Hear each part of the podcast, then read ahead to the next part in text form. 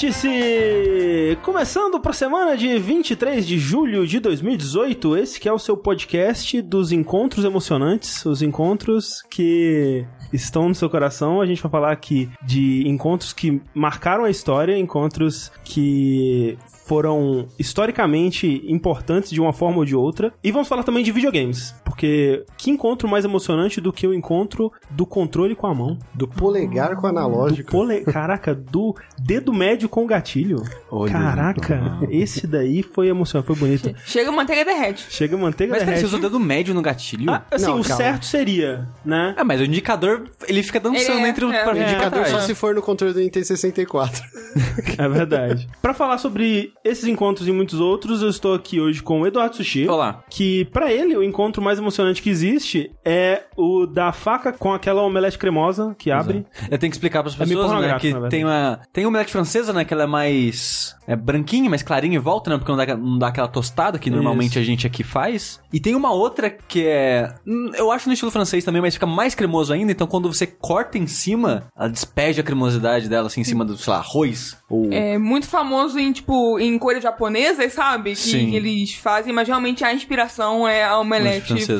E assim, tem um lugar aqui em São Paulo que faz uma omelete maravilhosa com isso daí. É, o Sushi, ele prefere isso aí do que é, filme pornô pra assistir. Prefiro, viu? Aí. Pra ser sincero, prefiro. Mas além de mim e a minha omelete, nós temos também Clarice Garcia, que o encontro favorito dela é da gema com a Clara, que é o certo no final das contas. É verdade, o cara tinha errado. Ok, É ok. É. Mas também estamos aqui com o Márcio. Olá, garotada marota. E pra ele, o encontro mais emocionante é do cocô com a fralda. E eu estou aqui também com ele, André. Sou eu. Que o encontro mais marcante é do franguinho com... Estômago. Estômago. Com estômago. Esse daí mesmo. é esse daí mesmo. Mas você ainda gosta de frango desse Porra jeito? pra caralho. É a única cara. coisa que come. Mas, Eu não consigo enjoar, velho. Tipo, pra mim, é, é- é aquela coisa que eu, eu comento às vezes aqui, que tem aquele Soylent, né? Que é aquele alimento que, do futuro que Tipo uma ração, deveria né? é, substituir superalimento, tudo. Superalimento que tem digamos tudo. Se eles fizessem uma parada daquela com um gosto de franguinho, eu acho que eu comia pra sempre. Mas o que? Vamos ser específico. É nuggets, peito de frango, Tudo coxinha, tudo? Não, então, coxa não. É, eu, eu gosto. coisa. Então, eu gosto do peito. Tipo, eu gosto. A coxa é legal, se você me der só a parte maciazinha, eu Sem não quero osso lidar com. tal. Você não quer ter o trabalho É, de exato. Eu segurar quero, o osso. é, eu quero só comer, cara. Mas ó, até Boa. isso é uma evolução, porque você não comia. Mesmo desossado. É, não, assim, Eu é, é assim, é porque o, o meu medo é que no processo de desossar a pessoa tenha sido Sim, tem negligente. esquecido algo, É. né? Uma Eu cartilagem. não quero comer. É, É, não, mas- isso daí dá um medinho mesmo. Mas você já comeu a coxinha pimentada do Outback? Acho que não. Cara, É gostoso? porra, Não, é, sensacional. Outback Você sai com as beirolas aqui da boca, mas sai carne viva, mas é bom pra é cacete. pimentadaça. Não, é- tem três níveis, Ah, né? tá. Esse, o médio já dá não, uma mas eu, eu gosto de uma pimentinha, eu gosto de uma pimentinha. Ah, mas você nem ia gostar do osso. Então. É, talvez assim, pedir uma coxinha desossada. E aquela coxinha, eu nunca tive coragem na padaria, que é uma coxinha, Que um salgado, só que vem com osso. É. Eu não sei se é só uma pegadinha do malandro. assim. É, ele faz uma coxinha normal e mete É, o osso mete ali. o osso, tá ligado? Não, não é uma coxinha mesmo, em- só que É. empanada e frita? É uma coxa de galinha empanada. Ah, é? É. Acho Mas ela chamam- fica na textura certinha da Sim, coxinha. é, pra né? exatamente. É, É. é Até chamam sacanagem. de tipo coxa creme, tem nome diferente. Ah, é que coxa assim. creme é outra coisa. É outra coisa? Eu acho que no Rio chamam de. Não sei É, também. então, eu, posso estar confusa. Sim, eu, posso- já lembro de pessoas discutindo isso, que coxa creme tem significados diferentes em regiões É, eu, diferentes. eu posso estar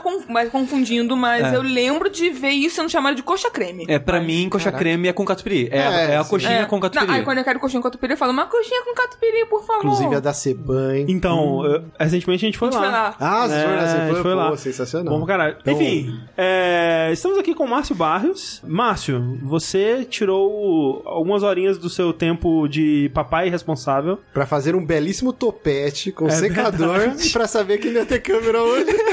Então, eu falei, eu falei no, na DM que não ia ser ao vivo, né? Mas realmente não deixei claro que não ia ser sem, que ia ser sem câmera.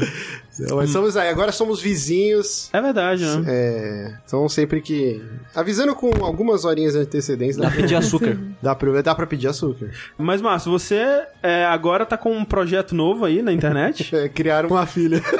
Tem esse, E tem esse quando sobra o tempinho, eu gravo podcasts falando sobre videogame lá no Márcio com 3As. No YouTube, youtube.com/barra Márcio com 3As. E tá postando semana. no SoundCloud também, é isso? Isso, posto Ah. logo em seguida a versão MP3, mas como eu não quero pagar o SoundCloud, Ah, sim. aí eu deleto quando sai o novo podcast, Ah, eu deleto. tá. É um- Então eu fico usando grátis no mesmo feed. Mas é um qual é podcast disso? efêmero. É. Se for mais de um arquivo paga, Não, é porque assim, o SoundCloud gratuito, você tem 3 horas de duração. Hum. E aí, então, se o podcast fica entre uma hora e meia, dá pra upar dois, Dois. no feed, senão já tem que deletar um pra fazer é, espaço. vocês não querem mensalidade? É, são 15 dólares por mês, cara. E o dólar, dá pra você comprar um carro popular agora? Tá, tá tipo isso. então, deixa quieto. Para pagar o nosso servidor aqui, o servidor que você está escutando esse podcast, do qual você está baixando esse podcast, a gente conta com a ajuda de você, que vai lá no patreon.com.br jogabilidade ou no padrim.com.br barra jogabilidade, contribuir com valores aí a partir de um real ou um dólar por mês, que como o Márcio disse, um dólar tá aí, né, uns seis mil reais mais ou menos. Por aí. Então, assim, você escolhe o que for mais em conta pra, pra você aí. E a gente agradece todo mundo que tá com a gente aí nesses já quase três anos aí de empreitada. Efusivamente. Um beijo na alma de todos vocês. E vamos lá para os joguinhos, né? Afinal de contas, esse é um episódio de número par. Então, isso significa que nós vamos discutir o que a gente tem jogado nas últimas semanas. Eu posso começar que tem um jogo bem simples pra dizer, Por favor. que não tem muito o que dizer sobre ele, apesar de ser um jogo ok, que é o Semblance. Hum. Que é um jogo que saiu essa semana, na semana que tá saindo esse podcast. Ele é um jogo de puzzle plataforma, só que ele tem uma premissa interessante, que nasceu como um bug e eles transformaram em feature e fizeram um jogo em volta disso, que é você molda as plataformas em volta de você. Porque o jogo é o seguinte: você é um blobzinho, uma bolinha sem membros nenhum, Ah. que anda rastejando pelo mundo do jogo. E tem alguma corrupção maluca que foi passando pelo mundo, Brasília. por umas árvores. é ti- tipo isso. E o papel da sua blobzinho é meio que tirar essa corrupção das áreas do mundo do jogo. Você joga o Sérgio Moro, então. Isso. Caralho. é. E, e, e as fases são basicamente isso. Ah, Na fase você vai ter 4, 5, 6 é, esferas de energia, sei lá o que seja, aquilo que você tem que coletar pra liberar Ok, aquela fase aham. e ir pra próxima. Aí o jogo ele tem, tem três mundos, que cada mundo tem, sei lá, seis fases, cada fase tem uns 4 a 6 negocinhos desses pra coletar. Sim. É relativamente curto, acho que entre duas, três horas eu terminei ele no Steam. E a maneira que o jogo cria os puzzles pra você pegar essas esferas, que por sinal, eu por ser daltônico, não enxergo nunca. ok. Porque é, cada mundo tem uma cor, mas cada mundo, essa esfera também muda de cor. Ah, e é entendi. sempre uma cor que eu não consigo enxergar. Não tem o modo Não, não blind tem. lá? É, é tipo, eu sei que tem algo pra coletar ali, porque você meio que. A fase ela segue, mas quando tem um desafio, a, a câmera meio que trava ali, ó. Tipo, ó, tem um Ah. desafio aqui. Então eu sei, ok, deixa eu olhar aqui nessa tela. Ah, tá, achei, tá ali no canto. Ah, se você olhar muito de perto, você consegue ver, assim. É, porque muitos eu passei batido. Hum.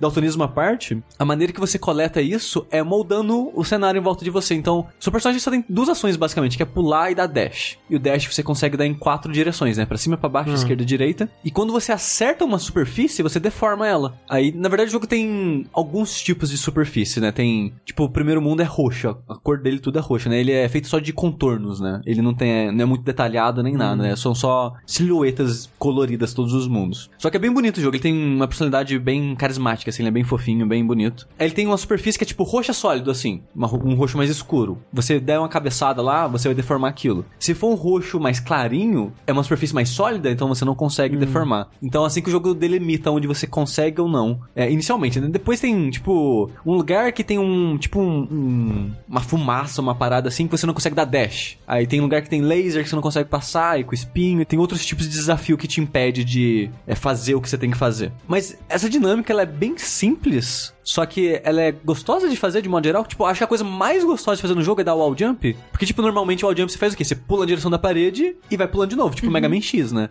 Nesse jogo não tem wall jump naturalmente. O que, você faz? Você pula, dash, pula, dash. Então você fica se enfiando na parede e, não sei, é, é gostoso fazer isso? A, a física da, da, da blobzinha é gostosa, é isso? Em alguns momentos, sim. Ele não é um jogo muito preciso, Ah. o que é ok, porque não é um jogo de desafio de plataforma, não é um jogo de puzzle. O meu maior problema com o jogo são duas coisas. Tem a ver com pulo. Pra dar dash pra baixo, não é segura pra baixo o botão do dash. É só apertar pra baixo no ar. E instintivamente, toda vez que eu pulo e quero dar dash pra baixo, o que eu faço? Pra baixo o botão. Só que aí, o jogo tem um outro problema que ele armazena seus comandos de uma maneira que eu acho que tá errado. Parece bug essa porra. Porque, tipo, se eu tô dando um dash pra baixo e apertei, sei lá, o botão do dash em qualquer outra direção, assim que eu terminar aquele dash eu dou outro. Hum, que bizarro. Então ele, armaz- ele armazena o comando durante aquele dash pra fazer o outro. Então eu direto vou tentar fazer um comando, faço dois, três dashes seguidos sem querer, Que sabe? bizarro. Porque. Tipo combo de Mortal Kombat. Tipo isso, é- eu não sei, eu acho muito estranho isso. Parece que é um erro, sabe? Hum. Que, que eles fizeram no jogo. Pra baixo, realmente é uma decisão de design, que a gente jogou esse jogo no Big, né? Que a gente foi esse ano. E já tava assim lá. Eu não lembro dessa parada do desse delay aí no comando bizarro. Mas pra baixo já tinha, o que eu acho estranho. Podia ter nas opções pra você desligar isso. Sim. Que eu acho Podia ser uma opção, desconfortável, né? não É. sei. Tipo, eu não quero dar dash sem querer só apertando pra baixo no ar, sabe? E o jogo, tipo, ele é carismático, ele é bonito, é divertido essa mecânica de você ficar afundando as paredes, mas ele, por mais que ele tenha só duas horas, ele não apresenta muita variedade, sabe? Tipo, um puzzle do jogo seria tipo, você tem uma plataforma dessa que você pode moldar, e aí você precisa chegar num lugar mais alto, você dá uma cabeçada de baixo pra cima nela e ela aumenta e faz uma escadinha, é isso? Tipo Bacana. isso. É que assim, o jogo ele não tem um tutorial, né? Ele tem várias regras que você aprende experimentando. Uma delas é que você só consegue deformar uma parada em um sentido. Então faz de conta que tem duas paredes bem próximas, que num jogo normal você daria vários wall jumps entre um e outro e chegaria ali em cima e pega a paradinha. Sim. Nesse não tem wall jump. Então o que você faria é pular entre uma e outra dando esses dashes. Sim. Só que aí ele começa a complicar essas coisas, coloca tipo uma superfície que é tipo um cristal verde que se você encostar você morre, coloca laser. Aí você tem que dar uma cabeçada na superfície que o laser tá pra desviar ele e fazer, sei lá, só sair do caminho, ou às vezes fazer dois lasers se encontrarem pra se anularem. Então ele vai complicando nesse sentido e essa parada de só tem um lado que você pode deformar ao mesmo tempo acaba entrando também na equação da maneira que ele cria os puzzles. né? Olhando pra plataforma, você consegue saber pra que lado que você pode deformar Não, ela? você pode qualquer de- negócio é assim que Ah, você ah, começou ah, a deformar. Você não pode É, reverter. a Exato, é, você não pode fazer meio que um zigue-zague batendo dos dois lados de uma plataforma. E aí, se você fez errado, você tem que resetar? a? Não, você tem um botão que Ah, você tá. reseta. Tipo, ele faz meio que uma explosãozinha e essa. Aonde essa explosão acertar, tudo reseta. Entendi, entendi. Então você pode às vezes resetar só um pedacinho e aquele outro que você acha que tá certo. Ah, legal. É. Isso é usado como solução de puzzle? Tipo, deformar aqui, depois resetar e... Várias vezes eu achei que seria usado, Ah. mas nunca foi. Ah, Porque ele tem uma mecânica que é se corrige sozinha a superfície, que é tipo é um- uma tipo uma lanterna vermelha. Se ela tá encostando na parada,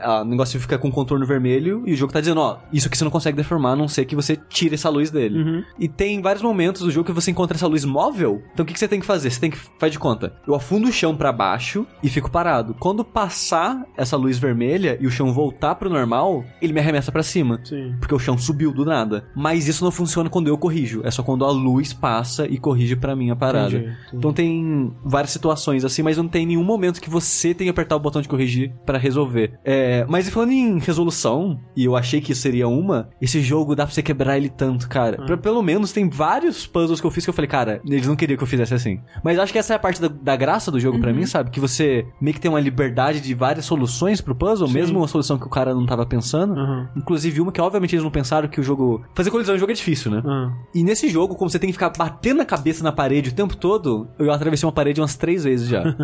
e teve um puzzle que eu quebrei ele por causa disso, que eu, tipo, atravessei. Eu falei, ok. Eu fui pro caminho errado, deformei num sentido que idealmente não era pra deformar e meio que resolveu o puzzle, sabe? Aham. Mas isso é, aconteceu, lá, três vezes durante as duas horas, então relativamente ok. E tem até um botão no Options pra você resetar. Caso aconteça isso, eu imagino. Você tem um botão que você dá um respawn no personagem. Como eu falei, né, de lasers, falei da superfície verde lá que você morre. Sempre que você morre, o cenário continua do jeito que tava. Então você não tem que redeformar os lugares. Então isso já é uma mão na roda, porque tem bastante disso. Que o dificultador dos puzzles é isso, que tem muitos deles que tem um estágio de falha. Você fez alguma coisa- uma coisa errada, você morreu, aí volta. Só que a, a parede, o chão, essas coisas continuam que é, é excelente. Como eu falei, ele é simples. É um jogo Quanto que ele custa? é que tá. Ele é simples, ele não oferece muita variedade, porque, tipo, cada mundo meio que acrescenta uma ou duas mecânicas diferentes no puzzle, mas meio que não acrescenta o suficiente. Mas o lado bom é que ele tá, acho que 20 reais no Steam. Caramba. Que ele é 10 dólares lá fora. Ok, 10 dólares faz bom. É, no Steam ele tá 20 reais. Ele saiu pra Steam e Switch. E no Switch, Bom. como sempre, tá seguindo a base do dólar, né? Tá 40. Sim, sim. Mas por 20 reais eu acho justo duas horinhas aí. Ele tem uma mecânica interessante, ele é carismático, ele é relativamente gostosinho de jogar. Como ele não é de precisão, né? Não incomoda muito a- a- as imprecisões dele. Sim. Mas é, é um jogo simples, cara, que num tempo que a gente tá hoje em dia, que o jogo é tão caro e você tem tanta opção, Uhum. é meio difícil recomendar um jogo que é tão simples assim. Mas se você gosta de jogo de plataforma, jogo de puzzle, acho que é uma boa pedida. Uma coisa que eu comecei a fazer recentemente e que quando eu comecei a fazer e postei, muita gente ficou surpresa porque não sabia que isso existia ou que funcionava assim e tal. É o lance das cartinhas no Steam, né? Que tipo, você já há bastante tempo já você tem esse sistema, né? Que a maioria dos jogos que você tem, eles te dão cartinhas à medida que você vai jogando, né? E aí você pode completar o set de cartinhas trocando, né? Nunca o jogo vai te dar Todas. todas, né? É. Que você precisa. Então o lance é que se você pegar uma carta repetida, você troca com outra pessoa que tem a carta que você precisa, ou então você compra a cartinha de outras Tipo pessoas. um e grande álbum de figurinha, É, né? exato, um grande álbum de figurinha pra todos, ou quase todos os jogos, né? Só que isso é meio que irrelevante, sabe? Tipo, a menos que você queira realmente É mostrar o tamanho do seu pênis do Steam ali, Exato, é só sabe? estética, assim. É, Hum. é meio que não, não faz muito sentido. É irrelevante pra gente como cartinha, mas relevante como dinheiro. Exato, Exato, esse é o esse é o ponto. lance. Teve né? uma época que eu pensei em abandonar meu emprego e virar pro player de PUBG, porque eu tava Sim. ganhando tanta É. cartinha no PUBG É. e vendendo. Na verdade, pub- é, cartinha não, itens, Item, né, do, é. do PUBG, que funciona mais ou menos mesmo em cima Sim, da sim. carta que você vende lá no, no mercado. E eu nunca entendi quem que é o público que consome isso. Mas é- eu postei é no uma- Twitter, mas teve uma enxurrada, gente. É, eu compro. Eu falei, meu Deus. Mas é que cara. assim, pro cara que tá comprando um ou outro, é tipo 10 centavos, 9 Sim. centavos. É tipo, é muito baratinho. Então eu entendo que, tipo, o cara, porra, eu gosto tanto desse jogo aqui, me falta uma cartinha, eu vou lá comprar 9 centavos, sabe? Sem Pô. exagero, eu comprei o Sonic Mania no Steam com o dinheirinho do. Mas é. Do PUBG. O lance é que a gente foi acumulando jogos, né? Tanto comprados normalmente, ou em promoção, ou em Humble Bundle e tudo mais. E tem uma lista boa de jogos, né? E aí tem aquele programa que acho que esse especificamente não funciona mais hoje em dia, mas tem outros que fazem o trabalho dele, que é aquele Idol Master, Uhum. que é um programa que ele vai gerando essas cartinhas pra você. Ele faz de conta que tá jogando o jogo, É. então vai aparecer as horas jogadas É. lá. Isso é meio irritante, assim, se você. Eu, pelo menos, quando usei, Sim. foi isso que me irritou. Porque fica lá, você jogou três horas, horas, desse é. jogo, quatro. Ele joga a quantidade de horas necessárias pra gerar o máximo de cartinhas que aquele jogo vai. É, sem, sem você ter ter. que realmente jogar. Exato, Porque, é. tipo, muitos daqueles jogos ali eu nunca vou jogar, sabe? Jogo de Steam, você joga o quê? 3% da sua biblioteca, basicamente. Sim, é. Mas aí você ganha as cartinhas desses jogos. E aí, recentemente, eu descobri uma extensão do Chrome que ele te ajuda a anunciar as cartinhas pra você vender elas né, no, no mercado do Steam. Então, um dia desse eu falei, vamos fazer essa parada aí. Eu anunciei umas 600 cartinhas que eu tinha Caralho. Na sua conta pessoal mesmo? é, na minha conta pessoal. Mas tem tudo aquilo, né? Você tem que baixar o aplicativo do Então, celular e ir confirmando um por um. É, mas É. no aplicativo do celular, tipo, tem como agora você marca todos, assim, confirma Ah, todos tá. e tal. Bem simples, eu devo ter demorado, sei lá, umas meia hora pra anunciar todas as minhas 500 cartas do Steam. E elas estão vendendo até agora, e eu devo ter acumulado já uns 80 reais. Tipo, Caralho. vendendo isso tudo. É um belo dinheiro. É, que eu usei pra comprar um jogo que eu vou falar mais tarde aqui. Mas, ó, pra quem não sabia dessa, dessa coisa aí, talvez aí, ó, é um dinheirinho que você ganha e você pode comprar um Semblance, por exemplo. Ou o Mega Man X Collection, que é 40. É verdade. Mas se tiver dinheiro pra menos, compra Semblance, É. que, né? Não é tão ruim, tipo, É. Não vai mudar sua vida, mas vai te entreter por duas horas. uma diversão gostosinha ali. Mas falando então de jogos de puzzle plataforma, Márcio, Olha só, então, eu estou jogando Capitão Toad, ó. É. Captain Toad Treasure Tracker. Mas não é plataforma porque ele não pula. Ele não pula. Não, mas plataforma só é definida por pulo? Não, não. O Captain. É, como é que chama aquele do braço lá? É, Bionic Commando, é plataforma e não pula. Isso é verdade. Tá vendo? Olha só. Tô errado. Mas assim, acho que antes de falar do Captain Toad, eu preciso falar da eShop Brasil, Ah, que sim. é a grande experiência, olha só. Olha aí. Quando você muda lá, pra quem não sabe, no Switch você pode a qualquer momento, não, não no console, né, mas no site mynintendo.com lá, você pode mudar a qualquer momento o país da sua loja. Uhum. E agora estreou recentemente a do Brasil. Que é uma gambiarra, né? Não, olha isso, aí você muda lá no site, aí você vai ligar o seu Switch, ele pede pra você logar, e aí aparece assim, a musiquinha da eShop e de repente insira o keycode. Aí você, caraca, que porra é essa? Não. Não existe eShop brasileiro. No console. No console. Caraca. Só existe o lugar pra você botar aqui. Caraca. Aí você tem que comprar, então, pelo site, lá da shopbr.com, Aham. coisa. Aí lá ele tem alguns jogos, não é todo o catálogo. É só os exclusivos da Nintendo. É, então, é pouca coisa. São, são só os, os publicados pela Nintendo. Isso. Ah, isso. são só os publicados? Sim. A única coisa boa é assim, tem o site savecoins.me, que agora virou ponto .app, né? Que foi adquirido lá pelo, pela NZN, galera do é. Vox Uhum. e tudo. Nas listagens dos jogos publicados para Nintendo, a loja do Brasil é que tem os melhores preços. É, por quando- enquanto, né? É, por enquanto, sim. É, é triste porque o que eles fizeram na eShop brasileira, eles não adaptaram pra nossa realidade, como o Steam faz. Aham. Que o Steam, acho na real é a única loja que faz isso bem nesse sentido, de adaptar pra nossa realidade. sim. Porque lá, eles simplesmente falaram, o dólar tá quanto? 4 real? Multiplica por Pronto, quatro. multiplica por 4.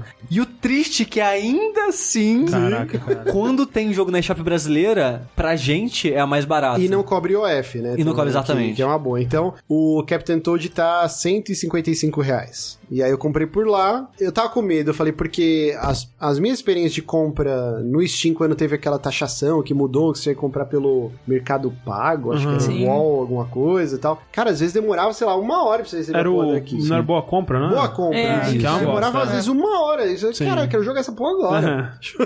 e aí eu falei, putz. Como é que eu vou sério. fazer minha compra impulsiva desse jeito? É, exato. Aí eu vou. Uma hora eu vou me arrepender. Vou Pensar sobre e não vou comprar mais, cara. Demora mais pra confirmar o pagamento que baixar o jogo. Exato. Aí eu falei, putz, será que vai. Que eu tava na febre pra jogar. Eu falei, ah, vamos testar, vai. É um lugar bem mais barato. Porque a segunda mais barata acho que tava 200 reais. Então, Caramba. porra, são 50 reais de diferença aí. Aí eu comprei e no mesmo segundo já recebi a mensagem do celular. Aham. Falei, ó, É. olha só. A gente comprou o Octopath Traveler nessa também, que era o mais barato. E eu também tava meio assim, cara, isso aqui tá muito zoado, é muito gambiarra, cara. Mas foi certinho, Foi tipo, na rápido. hora já recebeu o e-mail com código e tal. Eu queria que tivesse mais jogos, sabe? Não, ok, que é difícil aí todos, porque nem todas as lojas do mundo têm todos os jogos. Mas ter só os publicados pela Nintendo é muito triste, cara. Mas o console da Nintendo é isso aí, né? É, o, o brasileiro fã de Nintendo já tá acostumado É, a o ser que a gente- pisoteado. É. e tal. A gente pode mudar o país, então foda-se, né?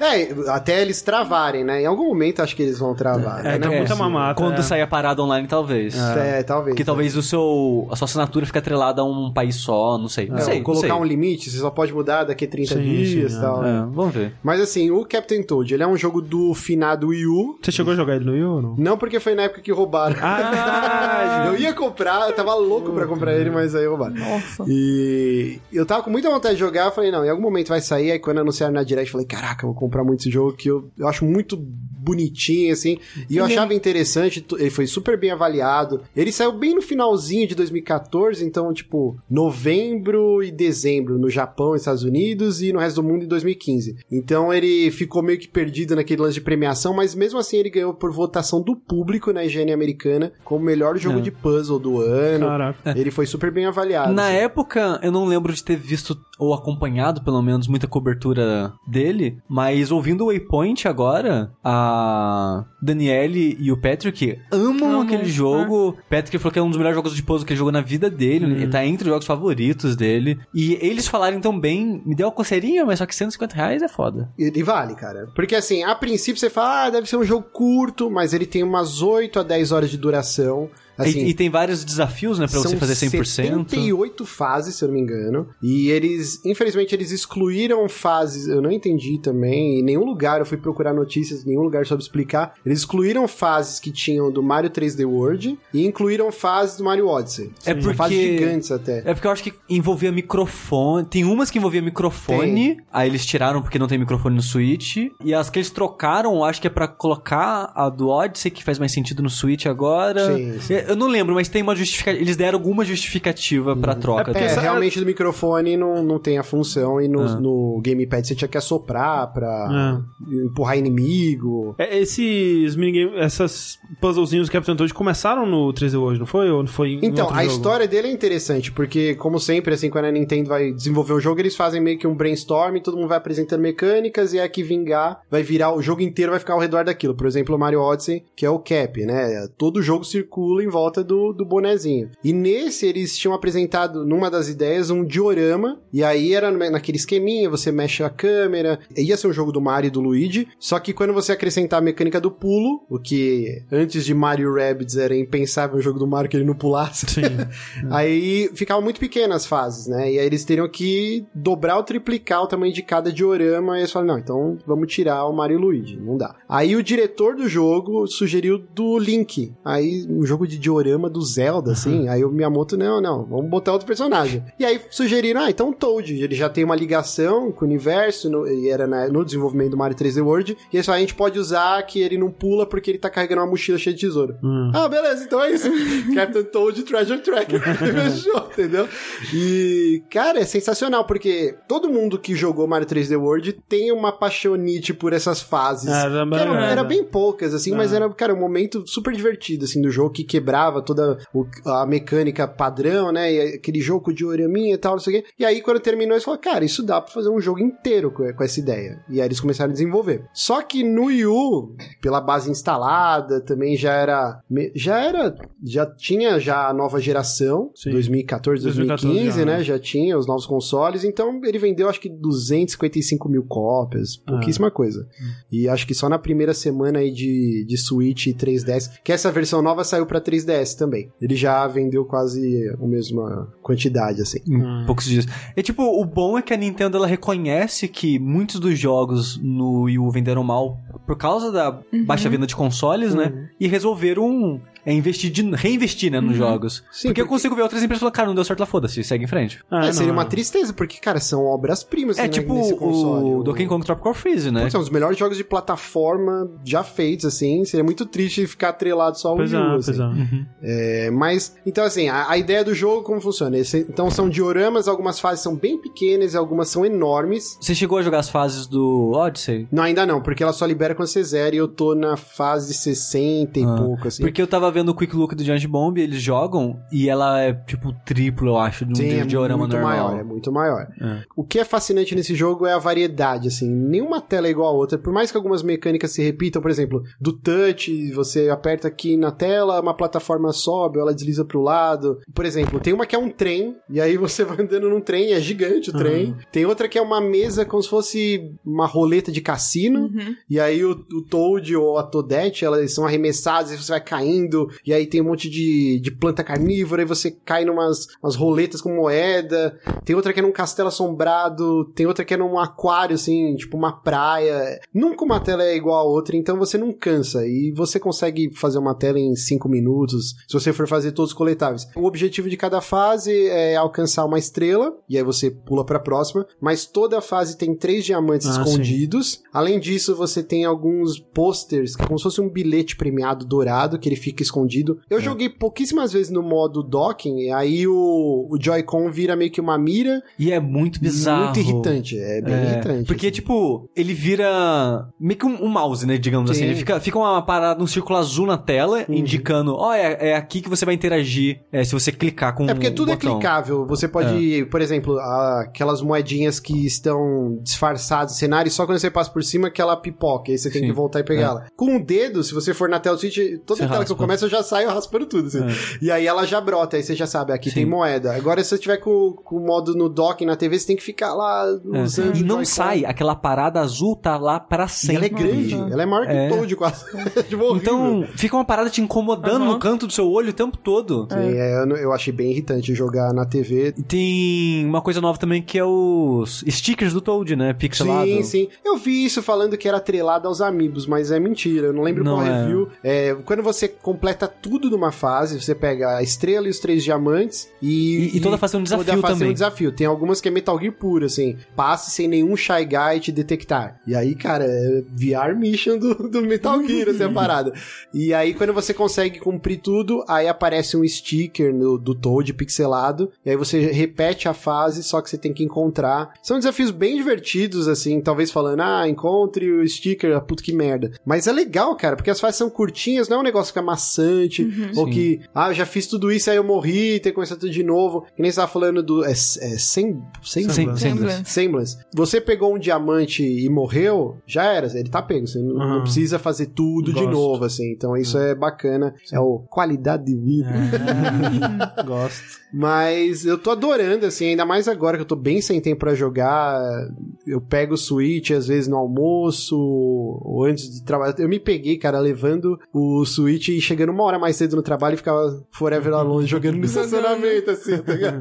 Que é a hora que eu tenho que eu consigo jogar, assim, sem criança gritando, assim, tipo, tem que fazer um monte de coisa. Então eu tô adorando a experiência porque jogando longos, longas, longas horas ou poucos minutos é divertido. Aham. Porque o jogo é mu- muito fresco, cara. Eu falei 78 fases e uma totalmente diferente da outra. Você vai, cara, é muito É. gostoso É, é, ele- o legal é que o jogo encaixou perfeitamente nesse formato, né? Porque Sim. as fases já são aquelas, sempre foram, só que essa duração de 5 minutos por fase funcionou muito melhor agora no Switch do que Do no Wii U. Vai dizer É. isso, né? Que, tipo, pra esclarecer que é, eu lembro de ter rolado uma confusão é, antes dele sair, que é o mesmo jogo do Wii U com algumas fases diferentes, né? É, É, uma- ele umas a menos e outras a mais. Isso, isso. Ele tirou algumas e, né, Colocou, colocou. Uhum, sim, sim. Pra quem, assim, talvez não esteja visualizando o jogo, eu lembro que uma coisa, um, um jogo que dá pra comparar, assim, mais ou menos, se você conhece, é, em alguns aspectos, né? Ele é, é um jogo bem mais elaborado do que esse, na verdade, mas aquele Monument Valley de Sim, celular. Sim. Que é, tipo, é aquela perspectiva isométrica e é, tem muitas coisas parecidas, né? De você encostar e fazer plataformas subirem, descerem, fazerem um caminho pro seu personagem atravessar O, ali. o cenário, digamos, é um cubo, É. né, que fica ali e você vai dando Exato. a É, volta. mas o, o Toad, ele é bem mais complexo, né? Ele é bem mais Sim, desafiador sim. e tal. É, fo- fora o lance que tudo que você tocar na tela tem alguma interação. Às vezes o inimigo, você fica clicando na tela, ele dá umas tremidinhas assim, aí você consegue Aham, passar. Por exemplo, nesse desafio de passar Legal. sem ser detectado, eu ficava esmirilhando lá em cima do Shy Guy e ele ficava. "Ah", e eu conseguia passar correndo. E além disso que eu falei, que tem tela com kart, que é Pokémon Snap, tela de cassino, que é 4, e tem boss battles também. Ah, e sim. são bem divertidas, cara. Assim, nunca é uma boss battle igual a outra. A história é qualquer nota, tipo um urubu gigante lá roubou uma estrela e a Toadette. Aí você tem que resgatar. Mas quem que joga por causa disso? Exato, é. Não, eu quero saber da lore. do Mas é a lore do Toad. Falando em chefe, tem um chefe novo, né, da versão de Wii U, da versão de Switch, que é aquela galinha, pássaro, sei lá o que, do Luncheon Kingdom. Sim, sim, sim. Que no jogo ele tem uma mecânica que você come, sei lá que coisa que é, e você vira dois, né? Ah, aquela é uma cerejinha, é, que é uma mecânica do... do 3D World. É, do 3D É World. isso, é. É que E- tem no Odyssey também. É, pois é, pensei que fosse do Odyssey. Hum. E esse chefe é, é- Um dos desafios é isso, que tipo, você tem que fugir dele porque ele tá arremessando coisas em você. Só que durante a fuga, você vai pegando várias cerejinhas e você começa a se multiplicar. Acho que a, a ideia do jogo aqui é caso você cair, porque é tipo, é fininho o caminho que você tá desviando das coisas, você ainda sobrevive, porque você fez vários clones seu. Só que tem um desafio que é chegar no final da fase com, todos os seus todo clones. mundo, E é muito. Quer dizer, eu só assisti isso, né? Eu não joguei. Mas parece muito divertido essa fase. Não, cara, às vezes dá um nó na cabeça e você fala, cara, os caras tiveram muito trabalho pra f- programar tudo direitinho. Você tava falando do Sabless e tal, que é Uhum. meio quebrado. Você- Quando você pega essas cerejas, às vezes tá com 4, 5, 6 toads, e aí dá um nó na sua cabeça. Qual que eu tô controlando, É, afinal? é. E aí, às vezes, seu cérebro fala, ah, não é esse. Aí ah, realmente é esse. Mas às vezes, essa ideia que você teve não, não casa. Você tá Uhum. mexendo em outro. Então, ele é... Esse jogo é muito rico no gameplay. Ele, ele pega coisas do Donkey Kong. Tem cenários até com a estética do Donkey Kong de arcade. Você pega a marretinha que o Mario usava pra quebrar tijolo. Ele, toda fase é uma mecânica bem... Não vou dizer completamente diferente, que é um exagero. Mas toda fase é, fica bem fresca porque é completamente diferente do que você acabou de jogar, assim. É muito bom, cara. É um jogo muito bom mesmo. Eu, eu gosto bastante de jogos de puzzle de modo geral. Eu gosto do estilo da, da Nintendo, que, tipo, visualmente, porque é sempre muito fofinho e carismático. Sim, E parece que tem um esmero que tem, tem uma cara Nintendo, sabe? Sim, é, sim. é, é. A qualidade Nintendo. Exato. E essas coisas todas me dão vontade de jogar Sim. ele. É. Mas. Não, eu adoro, eu adoro o, o Toad com a lanterninha na cabeça. eu sou apaixonada. Não, e os detalhes, é dá pra muito- você desligar a lanterna. Tipo, cara, é tudo Ah, muito é customizável, muito assim. É muito legal, cara. É um jogo bem divertido.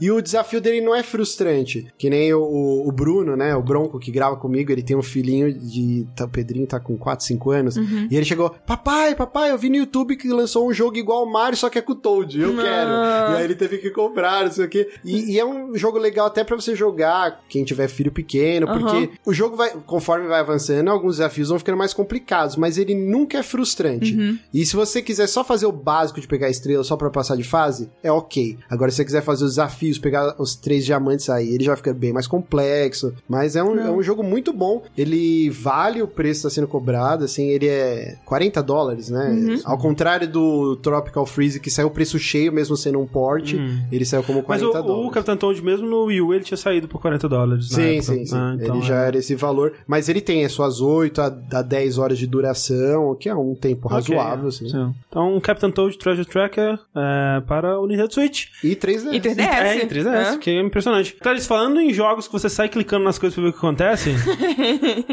Eu vou falar sobre é, Cyber Pet Graveyard. que loucura. Que loucura. É o cemitério do- dos bichinhos virtuais. É um cy- é, é, é nóis, mano. Eu, ia falar que era o Cyber Cemitério, mas não, é o cemitério é, dos bichinhos. virtuais. Eu pensei que você ia fazer um- uma piada com o Tamagotchi. Pet Cemetery. É, É. Cara, deve ter muitos bichinhos mortos aí, porque todas as crianças esqueciam de dar, né, a comida. Né? É, então, é, a ideia dele, você, vocês lembram de bichinhos de desktop? Sim, é. Não. Vocês Não. não, não. É, é que é. É. Imagina que você encontrou um CD-ROM antigo, daqueles que né, vendiam em revista nos anos 90 e tal. É é uma peça arqueológica. Você encontrou esse CD e você botou no seu computador. E aí você tem uma mensagem, ah, isso foi um projeto, aí tem centenas de instituições inventadas. E nos esforços de manter essa, né, é, essa memória viva e tal. Aí você é simplesmente uma pasta do, né, do seu computador. Quer dizer, é uma pasta com várias pastas e você vai clicando nelas e fazendo o seu próprio caminho ali pelo, por elas. E numa você vai encontrar os bichinhos em si, aí você vai clicar, eles vão começar a pular no seu desktop. e- Mas eles não estão mortos? Mas então, é, é, É, o cemitério. amaldiçoado, É, o você CD é amaldiçoado. o cemitério, entendeu? Inclusive tem a pasta a do cemitério, tipo, você clica na pasta cemitério. Aí tem uma imagem, aí você tipo, ah, não entre. Aí tem tipo, né, é o cemitériozinho com aquelas faixas amarelas, não entre. Do lado tem, não entre, o nome da outra pasta. Você clica nessa pasta e, e vale dizer que é, o jogo inteiro, ele é... Ele, sei lá, são mais de 30 coisas clicáveis Inter- ou né, intera isso, interativas. E ele é na interface do Windows Então. Não, 95. então, não, não. é- Ele é tipo, é, você vai baixar no site da Natalie Lorred e é uma pasta do seu computador mesmo, ele não tem É. tipo interface. Então, é. Ah, tipo, caraca. você É. abre um zip É, exato, e tá lá é. a pasta. E E, tá aí lá a tem pasta. parada que a Cleide falou, arquivo de dizendo, cuidado, cemitério dos bichos. É um arquivo.gif que você Exato, abre. é. E aí abre Por exemplo, seu- um amigo meu que escondia a pasta de pornô dentro do, da raiz do Windows É, não. Mas assim, estaria lá. exatamente. Basicamente. É que é curioso que assim, que vocês falaram que vocês Quem não. nunca? System 32. É, É, não. Pasta muito séria, não olha aqui. É. né? Vocês falaram que vocês não lembram desses bichinhos virtuais de Windows. Isso era uma coisa que vinha muito nessa época de revista do CD-ROM, né? E, é. tal. e eu vivi muito essa época. Então, tipo, esse, Sim. esse joguinho. Mas o que eram esses bichos, gente? então, Vinha Deixa- um, no, vinha um no. Na versão de Resident Evil 3 de PC, que era um bichinho virtual do Nemesis, por exemplo, que era um modelo 3D do Nemesis, incrível. que ele ficava andando no seu É. desktop. Aí você clicava nele, ele fazia alguma coisa. Você meio que lembra Era tipo do aqueles. Pokebud do Orkut. Tipo isso, só que era do. Ah, esse um Nemesis programa. já, agora você falou, eu lembrei. É, né? tipo, era tipo o clipe do, do Word, assim, era tipo um mascotinho Isso. que ficava ali, você clicava, ele fazia uma Ah, coisinha mas, besta. a, mas a parada do Word só trata o Word, Sim, né? sim. Tipo, Não, não era. sim, sim, sim, é, mas- que, é, é que o conceito de ter algo andando no meu desktop é uma parada Não, é, era, era uma coisa que ficou que foi muito popular na, na época e, tipo, tinha de tudo, assim, tinha desde mascotinhos, Ah, de coisa jogos, mais básica, um cachorrinho cachorrinho, genérico. Ou, sei lá, sabe, uma mulher de biquíni. Ela É. ficava andando sensual, assim, deitava. De- Aí, ah, dá pra fazer ela tirar roupa. É uma versão atualizada do Bambam no fundo verde. Exatamente isso. Então, e, e é curioso porque a gente já falou aqui, inclusive, de jogos, seja Adventure ou outras coisas que lembram muito esse tipo de software daquela época, onde a graça tá em você clicar pra ver o que acontece. Tipo, tinha muitos desses softwares que era uma tela cheia de coisas que, tipo, ah, você clicava na bola e a bola caiu na cabeça do gato, aí o gato, ah, sai correndo. E era só isso, sabe? E assim, a, a, a Natalie, a, a vertente dela, digamos assim, se eu, se eu posso chamar assim, é meio que isso, esse resgate meio É. nostálgico da internet dos anos ali 90, Daquela final dos anos estética, 90, né? aquela... O, o outro jogo anterior dela, o Everything's Going to Be Okay, também é nessa estética, ele é mais assim, um desktop mesmo falso, que você também vai clicando e vai, né, descobrindo o que ele tem e o que você pode, Mas né... esse daí tem uma trama, então, além dos Então, bichinhos aparecerem? Ele tem uma trama, é meio difícil de você descobrir, porque ele, tem, ele tem, tipo, e-mailzinhos, então você meio que descobre que é tipo uma fábrica e deu algo errado. É, e... tem toda essa historinha. e- Tipo, você vai abrindo, os bichinhos vão. é, por exemplo, você clica, tem, você abre uma pasta, tem um executável. Você abre o executável, abre a janelinha, nessa janelinha tem tipo um fantasminha fazendo um barulhinho, meh, assim, e aí a janelinha fica andando pela É. E tela. assim, e todos os bichinhos são muito, muito São carismáticos. Bonitinhos. tem um que é tipo um- um- uma salsichinha, uma coisinha de carne que ele fica rolando, fugindo de você, sabe? Aí você clica e ele fica, oh não!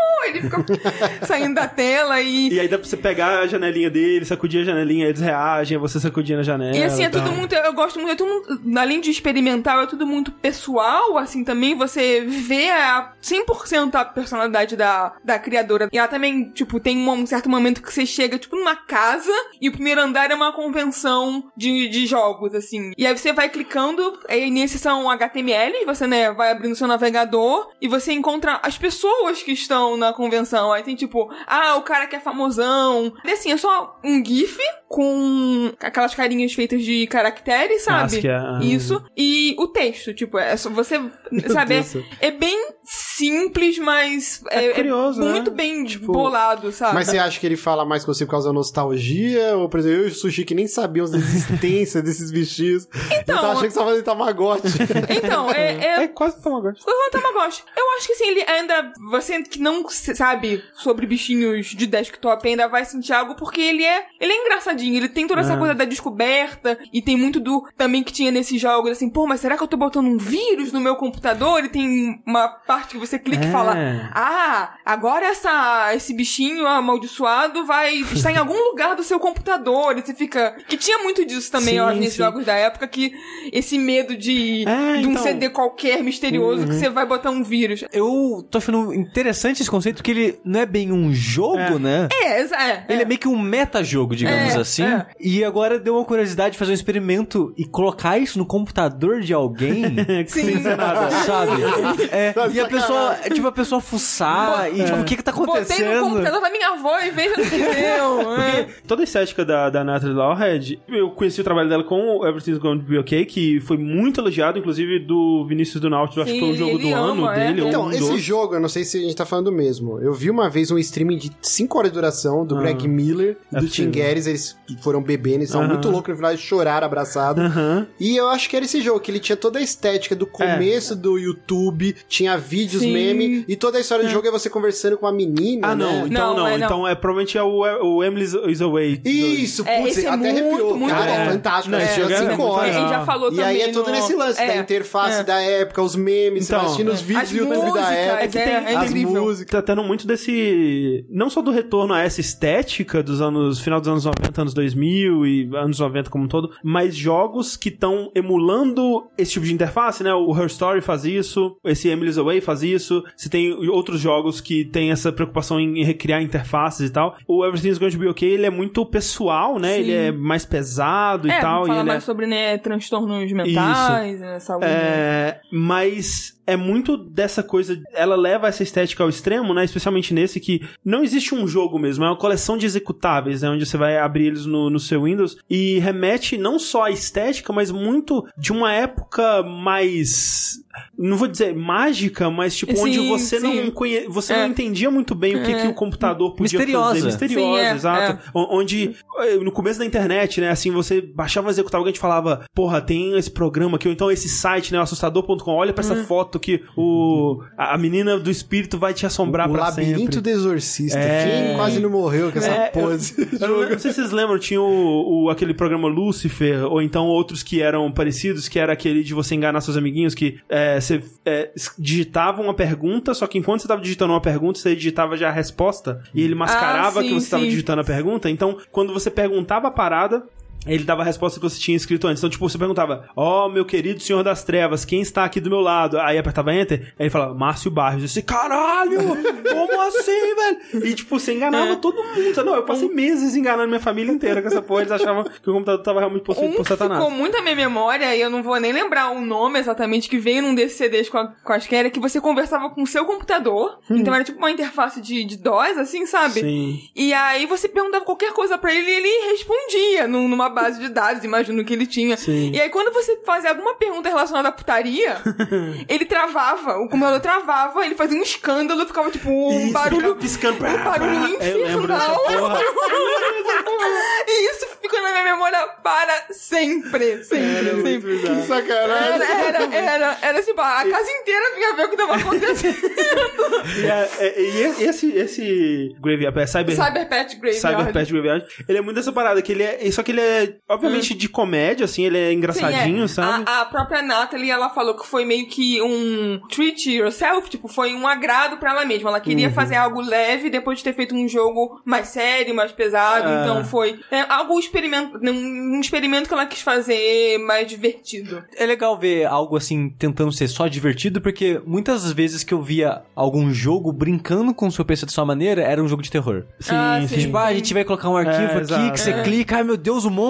É. Ou alguma coisa. E, e ele faz isso só que de um jeito engraçadinho, sabe? Tipo, ah, você abriu a, parada, aí tem um monstrinho andando lá, aí de repente popa um bloco de notas assim na sua tela, e aí é uma mensagem do cara que tava desenvolvendo esse jogo, e aí eles foram amaldiçoados e Sim. tal, e aí você vai descobrindo essa história das pessoas que desenvolveram o jogo e tal. Então, é, só que é engraçadinho, sabe? É tudo muito lúdico, lúdico, lúdico, e é, ingênuozinho, divertido, sabe? é. E, tudo de graça, né? E tudo de graça. É, acho que o único empecilho é porque né, não tem português, obviamente.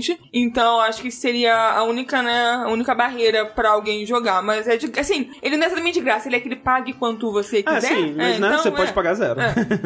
Mas, enfim, é só É. procurar né, a- Cyber o- Pet Cyber Graveyard. Ou, ou o nome da, da Natalie, se vocês quiserem, né?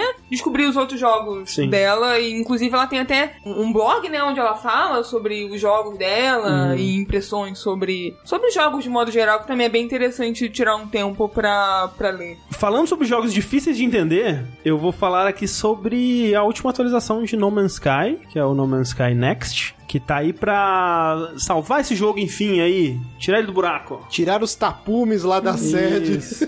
Exatamente. Porque assim, né, No Man's Sky aí, se você tá começando a acompanhar essa indústria, tipo, ontem, talvez você não saiba, Ou você ficou em coma, não sei. é, não sei, vai saber. Ele foi um jogo lançado em 2016, depois de um grande ciclo aí de hype que começou em 2013, foi na VGX, né, de 2013, onde ele foi anunciado pela primeira vez. Ele foi anunciado como um jogo onde tudo era procedural, né? Todo átomo desse jogo é procedural. E isso levado ao extremo, né? Desde todo átomo até toda a galáxia, né? Então, você exploraria planetas que nunca tinham sido explorados antes, você encontraria os bichos, encontraria as plantas, encontraria coisas que ninguém nunca tinha visto antes, e você pegaria sua nave e voaria para o próximo planeta, para a próxima galáxia. É, aliás, acho que para a próxima galáxia não, né? Que é tudo numa galáxia e tem vários sistemas solares, enfim. Durante, né, o ciclo de publicidade, de marketing desse jogo, muitos erros foram cometidos, muitas mentiras foram ditas. Se elas foram ditas de má fé ou não, meio que cabe a cada um aí decidir. Mas a Sony tem uma Porra, culpa grande é, aí, porque o pessoal certeza. crucifica o Sean Murray, mas Não, exato. a Sony tem uma culpa grande. Não, eu história. acho que na verdade, eu acredito que o Sean Murray ele tava com esperança que ele ia conseguir falar o que ele tava fazendo, é. e a Sony tava de má fé em cima É. do Sean Murray. É, então, não sei se não sei se de má fé, sabe? Mas, tipo, a Sony tava pegando aquele jogo como um dos grandes carro-chefes, né? Assim, especialmente no começo ali do PS4, onde elas ta- eles estavam dando bastante mais foco pra jogo indie e tal. Não só foco em jogo indie, a, a- verdade, assim, não tinha um line-up tão bacana É, de exclusivos começo. no Sim, início, sim. né? É. É, por exemplo, The Order flopou. Ah. Acho que o jogo mais bem avaliado do Play 4 era o Resogun, que não é um AAA. Não, naquele não- comecinho ali não tinha quase O comecinho nada. foi ruim. Aí acho que a Sony viu uma chance, pô, esse jogo aí aguçou a curiosidade de muita gente. Se a gente Parece bem começar. diferente, né? É muito diferente e tal. Super bonito esteticamente É. e tal. E acho que eles começaram a E aí- inflar o ego. É. E se você tá desenvolvendo um jogo indie, estúdio pequeno, e de repente você tá nos holofotes e tal, o Shuhei Yoshida, meu Deus, esse jogo vai ser lindo. É. Cara, é difícil julgar o cara também. Tipo, não, você é vai difícil embarcando. você, é difícil você não comprar o hype, sabe? Tipo, quando o mundo tá prestando atenção em você, você quer, você quer que o mundo continue prestando atenção. Então, tipo, a pe- a pessoa pergunta, vai ter multiplayer? Você, então, né, meu consagrado, ah, vai ter, né? Por que não? Pra você eu faço tudo. Você quer o, é, o mundo inteiro? Eu, Eu te o mundo. E é muito do que quem acompanha a indústria há muito mais tempo aí vai lembrar do Peter Molyneux, né? Que é um cara que também não fazia as coisas por mal, assim, eu acho. Ah, não sei, Peter Molina. É, não, é o que o Peter outro Molyneux estranho. é, num- é num nível meio patológico, assim. Eu não acho que era por mal, eu acho que ele realmente Milo? acredita... Então, eu realmente acho que ele acreditava, Não, cara. não tem como o cara Eu acreditar que o acho, Milo Ele tava mentindo. Ele tava mentindo na cara dura, mas eu realmente... Porque A o lance... do Kinect, Mas é, que, mas que quando ele fez aquele, aquele vídeo, eles provavelmente nem tinham o hardware do Kinect final, sabe? Tipo, eles não sabiam o que que era. E quando você descreve o que que vai ser o Kinect, você consegue imaginar uma parada daquela. Quando você joga o Kinect, aí você Hum, percebe, não, isso aqui André. não tem como, sabe? Mas no campo das ideias, tudo é possível, Eu consigo sabe? acreditar que os caras da Rare, quando tava fazendo o GoldenEye, que eles queriam que o Rumble fosse o paint da arma, e cada vez que você fosse recarregar, você tinha que tirar o Rumble Pack e botar de volta, e eles nem tinham o Nintendo 64, e- aí beleza. Agora que o Moliné acreditar que uma criança ia viver dentro do seu Xbox 360, aí é um mentiroso Cara, eu- patológico. Não, ele tava, ele tava mentindo muito, mas é, eu realmente acho que ele, ele acreditava.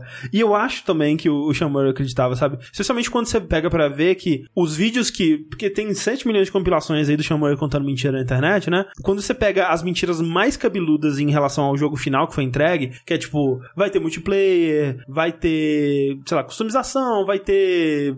É, é, A- As, brigas lá de, de naves, de naves com, gigantes. com- Essas mentiras que ele contou foram, tipo, dois anos antes do lançamento, sabe? Foram, tipo, 2014, assim. E o jogo lançou em 2016, muito corrido, né? Tipo, eles obviamente precisavam de muito mais tempo pra entregar a visão deles e, obviamente, o jogo saiu capado pra caralho. Rola aquela discussão que, tipo, talvez se a Sony tivesse um Early Access dela, né? O jogo teria lançado em Early Access e teria sido muito mais bem aceito, porque a gente entende, né? A linguagem do que, que significa um jogo estar em Early Access, você não vai esperar que ele esteja realmente completo, e aí, eventualmente, sairia esse No Man's Sky Next, que seria o 1.0 dele, É tipo né? o Happy Few na Microsoft, que tá Exato. trocentos anos no, no é. Early Access. E mudou completamente o The jogo. Long Dark também. Sim, o PUBG, sim. cara, já vai dar um ano, assim, É. passou de um ano que tá... E muitos desses jogos eles só vão incrementando e melhorando, mas, cara, tem jogos que mudam completamente. O, o caso do Happy Few é um desses. Então, seria muito valioso isso pro No Man's Sky. Mas o que acontece, então? Ele lança em 2016, ele é escorraçado,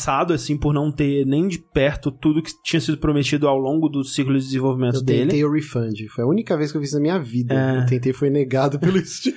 Pelo Steam foi negado? Foi, cara. Porque você já tinha mais horas, né? É, acho que eu joguei umas 8 horas. Ah, ok. É porque assim, a verdade seja dita, por mais que o jogo seja uma desgraça no lançamento, o loop lá de 4, 5 horas iniciais que você ainda tá vendo tudo que o Ah. jogo tem a oferecer, que, tem, que é bastante coisa, você fala, tem aquela esperança, cara, mas vai melhorar. Quando eu sair com a minha nave aqui, E nesse planeta novo, vai ser, tudo vai fazer sentido. Tudo vai ser, tudo vai ser E diferente. aí não, É. você vai vendo, meu Deus, esse loop é horrível. É, então, Tipo, ele me prendeu por 10 horas, sabe, no comecinho, assim. Então é, é tipo isso, assim, ele tem alguma coisa ali pra te prender. E tanto é que a gente tem uma visão muito difundida aí de que o jogo foi um grande fracasso, e na verdade não, né? Ele vendeu muito bem, Uhum. mesmo com os refunds que rolaram na época, porque, pô, a Sony é meio escroto com refunds, mas o Refund Steam... só no Steam, no né? Steam Porque é de até boa. hoje no Play 4 não tem. Não tem, No é. Xbox tem Sim, já. que é um absurdo. Inclusive, Sony, pelo de Deus, vamos, vamos, vamos fazer as coisas Ela tá direito, né, Sony? ganhando a geração, ela não vai fazer porra nenhuma, cara. mesmo com, com refunds, o jogo ele conseguiu criar uma comunidade que se manteve ativa. Tipo, não foram aqueles jogos tipo Evolve que uma semana depois já tava tipo com 10 jogadores. Não, ele manteve uma comunidade que, sabe, 300 mil, 400 mil jogadores ativos assim esse tempo todo. E não só disso, né? No Reddit, acho que o, a comunidade lá do No Man's Sky até hoje, eu tava vendo que o Xamã agora ele tá todo faceiro, Ah, tá, voltou, é. voltou pro Twitter. Por Sim. isso que eu brinquei que eles tiraram os tapumes das É. Ela tá tirando sarro É. de tipo, ah, agora não tem mais, não tá totalmente negativa, tá neutra os reviews no Steam É, e já tal. vi, acho já- que a Polygon botou. Agora podemos ter. Está liberado ter hype de novo no Man's Sky. Aí Ele copiou e colocou. Hype não, pelo amor de Deus. Tal.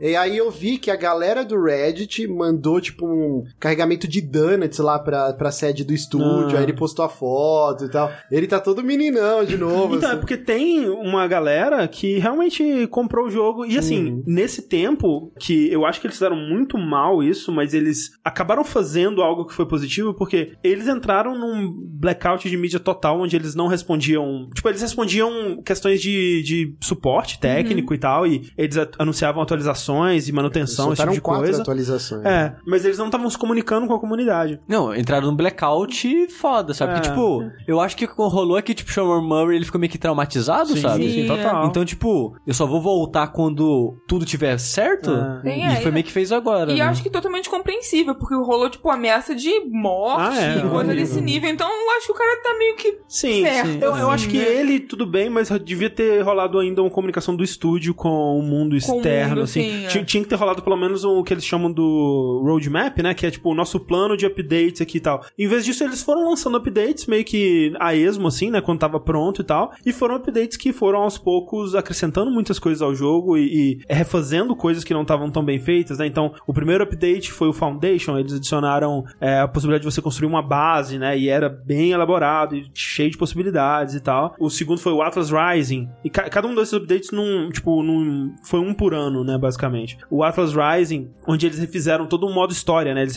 criaram uma campanha é, mais elaborada, com uma história diferente, que te levava, é, te introduzia melhor as mecânicas do jogo e tudo que era possível nele, ao mesmo tempo te contava uma historinha e É tal. porque o objetivo do jogo, quando ele lançou, era assim: você tinha que ir encontrando monolitos e É. aprendendo a linguagem dos alienígenas, e isso ia de alguma forma te encaminhando pro centro da galáxia. É. E você chegava lá e acabava o jogo. E era aí isso. tinha outra Não, é, galáxia. outra galáxia. É, não, É. sim, sim. Era- Mas era o loop, né? Sim. E aí todo mundo, caralho, que merda. É. E aí, assim, as pessoas encontravam seus próprios objetivos. Tipo, ah, eu quero, sei lá, eu quero ficar rico. Ou, eu, ah, eu quero explorar o máximo de mundos. Ou quando lançou o modo da base, eu quero fazer a base mais legal possível. E aí você vai coletando recursos e tal. Mas realmente, de objetivos que o jogo te dava mesmo, assim, né? Não tinha muita coisa. E aí, enfim, lançou essa mais recente, né? Que é o Next. Que muita gente tá dizendo que ele, agora, enfim, ele tá sendo o jogo que ele foi anunciado, né? Uhum. E não, assim, calma, calma. cara, É, o jogo que foi anunciado nunca vai ser Nunca lançado, vai porque como que você vende um jogo que é 100% procedural É. com um trailer extremamente scriptado, com aquela Não, porra, aquele é. dinossauro lindo e tal. Não, aquele você não lá, encontra aquilo é. em nenhum planeta Não que você tem, for. não. É tipo, parece que até no Next eles mudaram até o algoritmo de criar, por exemplo. Ele tinha uns lances meio malucos que você ia pra um planeta e a atmosfera dele era mais densa, então o bicho era achatado. Aham. Só que não fazia sentido as criaturas, assim, por exemplo, o Spore, voltando É, lá pros é. primórdios. O Spore, querendo ou não, ele fazia um pouco de sentido no jeito que tinha evolução das raças, da espécie, tal, tal, tal. No No Man's Sky, o algoritmo é tão maluco que Era vira maluco, meio era, que um- uma salada. Vira aquele brinquedo que tinha cria monstro, que você juntava Sim. três blocos e passava o lápis em cima e o. É, não, tinha uns bichos muito escrotos. Assim, eles melhoraram muito isso, eles melhoraram a, a parte procedural do jogo, eles melhoraram bastante, assim, não só em termos de dos tipos de bichos que você vai ter, mas dos planetas mesmo, tem mais variedade, tá visualmente mais legal, né? Assim, tem um. Por exemplo, uma, uma das variedades que eles adicionaram agora, o planeta pode ter anéis, tem uma atmosfera mais legal com nuvens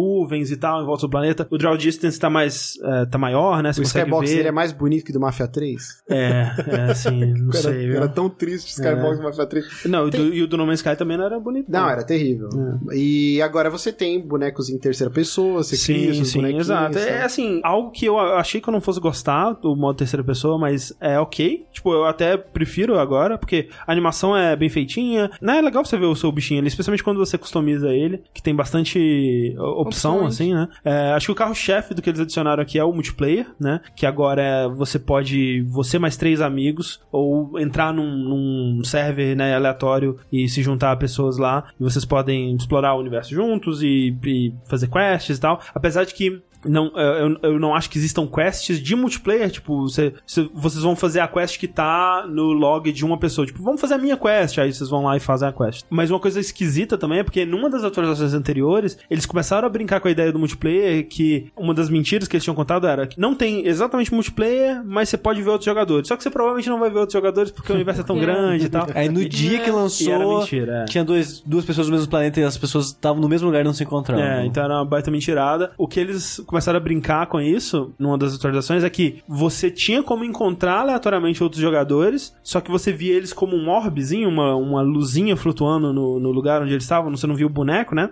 E nesse acontece isso também, tipo, não é um MMO, você entra numa sala instanciada, né, num, num, num servidor de quatro pessoas, e aí, aleatoriamente, você pode encontrar outros jogadores que vão aparecer como esse orbezinho, mas tipo, é você e as pessoas que você chamou pro seu jogo, né, dividindo aquela, a- naquele momento ali, né? Não é, não é MMO total, né? E eles adicionaram várias melhorazinhas, assim, de qualidade de vida, né? Como a gente tava falando. Então, eu não sei dizer exatamente o quanto que isso vem de, das outras atualizações ou dessa, mas, por exemplo, antes você tinha que ir no menu para recarregar todos os, tipo, os sistemas, né? Você tinha um sistema de suporte de vida, por exemplo, tava acabando, né? O, o seu oxigênio, você tinha que ir no menu, pegar uma, uma paradinha de oxigênio, colocar no seu negócio de suporte de vida, e agora você tem um menu rapidinho que você acessa pelos direcionais do pad ali, você já consegue mexer nisso sem precisar, né, abrir uma, uma tela só pra isso e tal. Você tem muito mais espaço no inventário, né? Que é, são coisinhas pequenas, assim, mas que melhoram muito a experiência, né? Que no outro você tava explorando, de 5 em 5 minutos você tinha que Era voltar bem- pra nave. Não, Era pra- bem pequeno o inventário. O que eu joguei do, da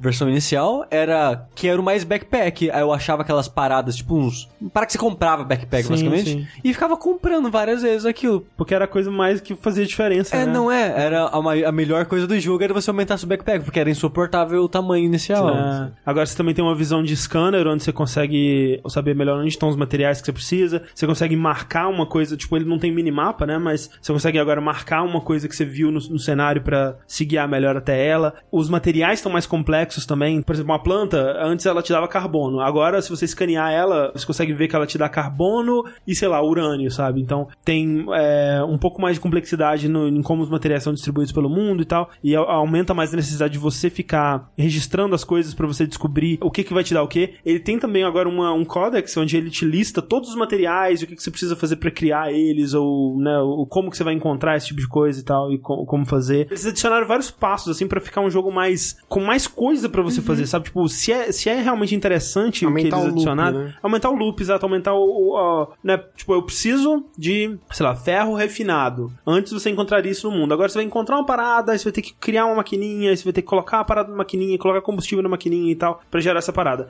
Não sei se necessariamente torna esse processo mais interessante ou mais, sei lá, é, pra quem tá recompensador. preso nesse loop, por exemplo, quem joga Destiny até hoje. É. Tem pessoas que gostam, pessoas desse, gostam desse desse- loop, né? loop. Dessa, dessa coisa de grindar e de coletar materiais, e de farmar e tal. Então, assim, uma coisa que é importante dizer é que, justamente, eles melhoraram o jogo, mas eles não mudaram o que, que o jogo é, né? E, e eu acho que isso eles estão fazendo um bom trabalho de vender o jogo dessa forma dessa vez, né? Eles estão sendo mais honestos, digamos. Porque se você jogou No Man's Sky no começo e você pensou assim, pô, tem a base de um jogo legal, mas tá faltando muita coisa, ou tem coisas que me prendem aqui, mas sabe, tá muito tá muito pouco ainda. Talvez esse update era o que você precisava, mas se você jogou no Man's Sky e falou, é, isso aqui não é pra mim não. Então, eu acho que ainda não é pra você. E era meio que nessa que eu tava, que tipo, eu fui ver pela curiosidade de ver o que, que eles tinham mudado e como que o jogo tinha se transformado, mas eu acho que ainda não é pra mim, cara. Eu acho que mesmo a versão ideal do No Man's Sky, mesmo o jogo que eles mostraram no primeiro trailer, naqueles dois primeiros trailers, mesmo aquilo ali não era pra mim, sabe? Não sei. É, eu lembro que, que na época eu ainda tava no site e você era o mais cético. É, quer dizer, o, o Sushi é um outro nível de cético.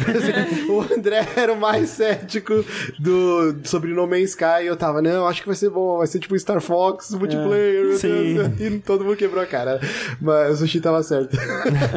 Mas assim, você falou de roadmap. Eles falaram se vão existir novas DLCs ou Nexus Vão. acaba e aí vai ter o No Man's Sky 2? É, inclusive o que eles começaram agora é que vai ter atualizações mais frequentes, né? Vai ter eventos de comunidade e eles vão, tipo, ter, tipo, é, desafios, de- eu não sei se semanais ou diários, mas vai ter coisas com bastante frequência pra ficar renovando esse conteúdo com muito mais frequência e tal. E agora ele tem mais coisas, né, pra você fazer, tem, tem mais objetivos. Além do modo história, que realmente vai te levar por todas as mecânicas principais e te ensinando como que funciona tudo que você pode fazer no, no jogo, você tem coisas como quests mais diretas, né? Você vai nas estações espaciais, que antes era tipo uma- um corredor com um, duas salinhas, uma de cada lado, e agora você tem realmente um espaço com NPCs que estão, né, entre aspas, conversando e negociando, e lojinhas pra você comprar os equipamentos e tal. E nesses lugares você pode pegar quests de facções, que são coisas simples, tipo, ah, colete tanto do material X e leve pra tal lugar, ou coisas desse tipo, assim, bem simples, mas que te dão um direcionamento de, de coisas pra você fazer. Além de você construir sua base, ele tem também um, um sistema agora de frotas, né, onde você pode construir a sua Starship, que eles chamam, e recrutar naves que você encontra pelo espaço Ah, fazerem faz um parte. cruzador, tipo É. um cruzador imperial. né? Isso, e aí essas naves elas vão fazendo coisas pra você, coletando recursos e tal, e, e você vai ampliando o seu império, digamos assim. É, além disso, também tem agora esses combates espaciais bem mais parecido com o que eles mostraram no, no- nos trailers. Então, assim, muito do que eles prometeram realmente tá no jogo, no- mesmo que numa versão menos fantasiosa, né? Uma versão mais pé no chão daquilo. Mas, eu não sei, tipo, muita gente. Eu fiz um streaming é, do, do meu Skynext e muita gente tava perguntando, mas qual que é o objetivo, sabe? O que, que você faz? Qual que é a moral do jogo? Que Muita gente É gosta de conquista. perguntar.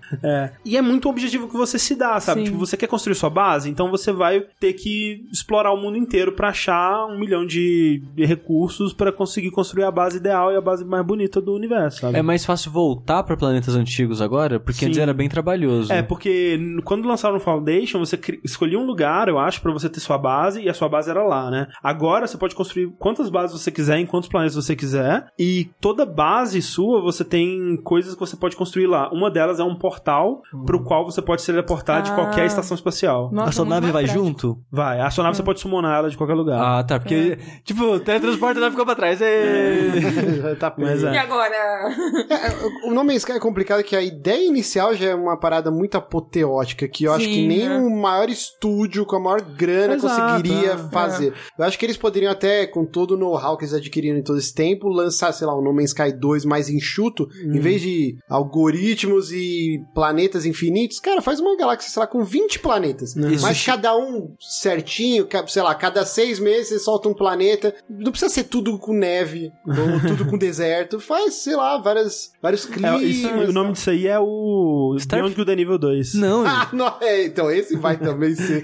Eita, Ubisoft, esse vai ser complicado. não, isso é o Starfield. É, mas não vai rolar, não Starfield? vai. Ah, da, Sim, da, é. Da Bethesda. Em teoria, em teoria, é isso. E Isso que eles fizeram apela pra um certo grupo de pessoas. Tem muita Sim. gente que tá satisfeita com o que No Man's Sky era e com certeza vai ficar mais satisfeita ainda com o que ele se tornou, mas É, o Ricardo Nautilus tá morrendo. pois é. um exato. abraço pro meu amigo Nego Neco que joga desde o lançamento até hoje. Caramba. Pois é, ele virou uma É. piada no nosso grupo, porque meu, não é possível que você goste dessa porra desse jogo. Não, é, É. bom, é bom. Ele tá alucinado. E você lembra algum argumento que ele dá, assim, tipo, pra defender? Não, ele fala que a gente é chato, que o jogo é bom, que é super divertido, que explorar. Ele gosta. Então, exato. Eu acho que as pessoas gostam dessa exploração, né? De você Sim, Porque ir- nem eu brinquei do Destiny, tipo, tem gente que até hoje fica esperando, ah, que onde será que o vendedor vai estar com as armas Ah. bizarras? E o cara fica jogando a mesma tela infinitas vezes pra ganhar cristais que vão virar moeda. Esse loop amarra muita gente. Sim, Sim, não, sim. assim, é, eu não chego num exagero, mas eu total me vejo jogando, sei lá, um, um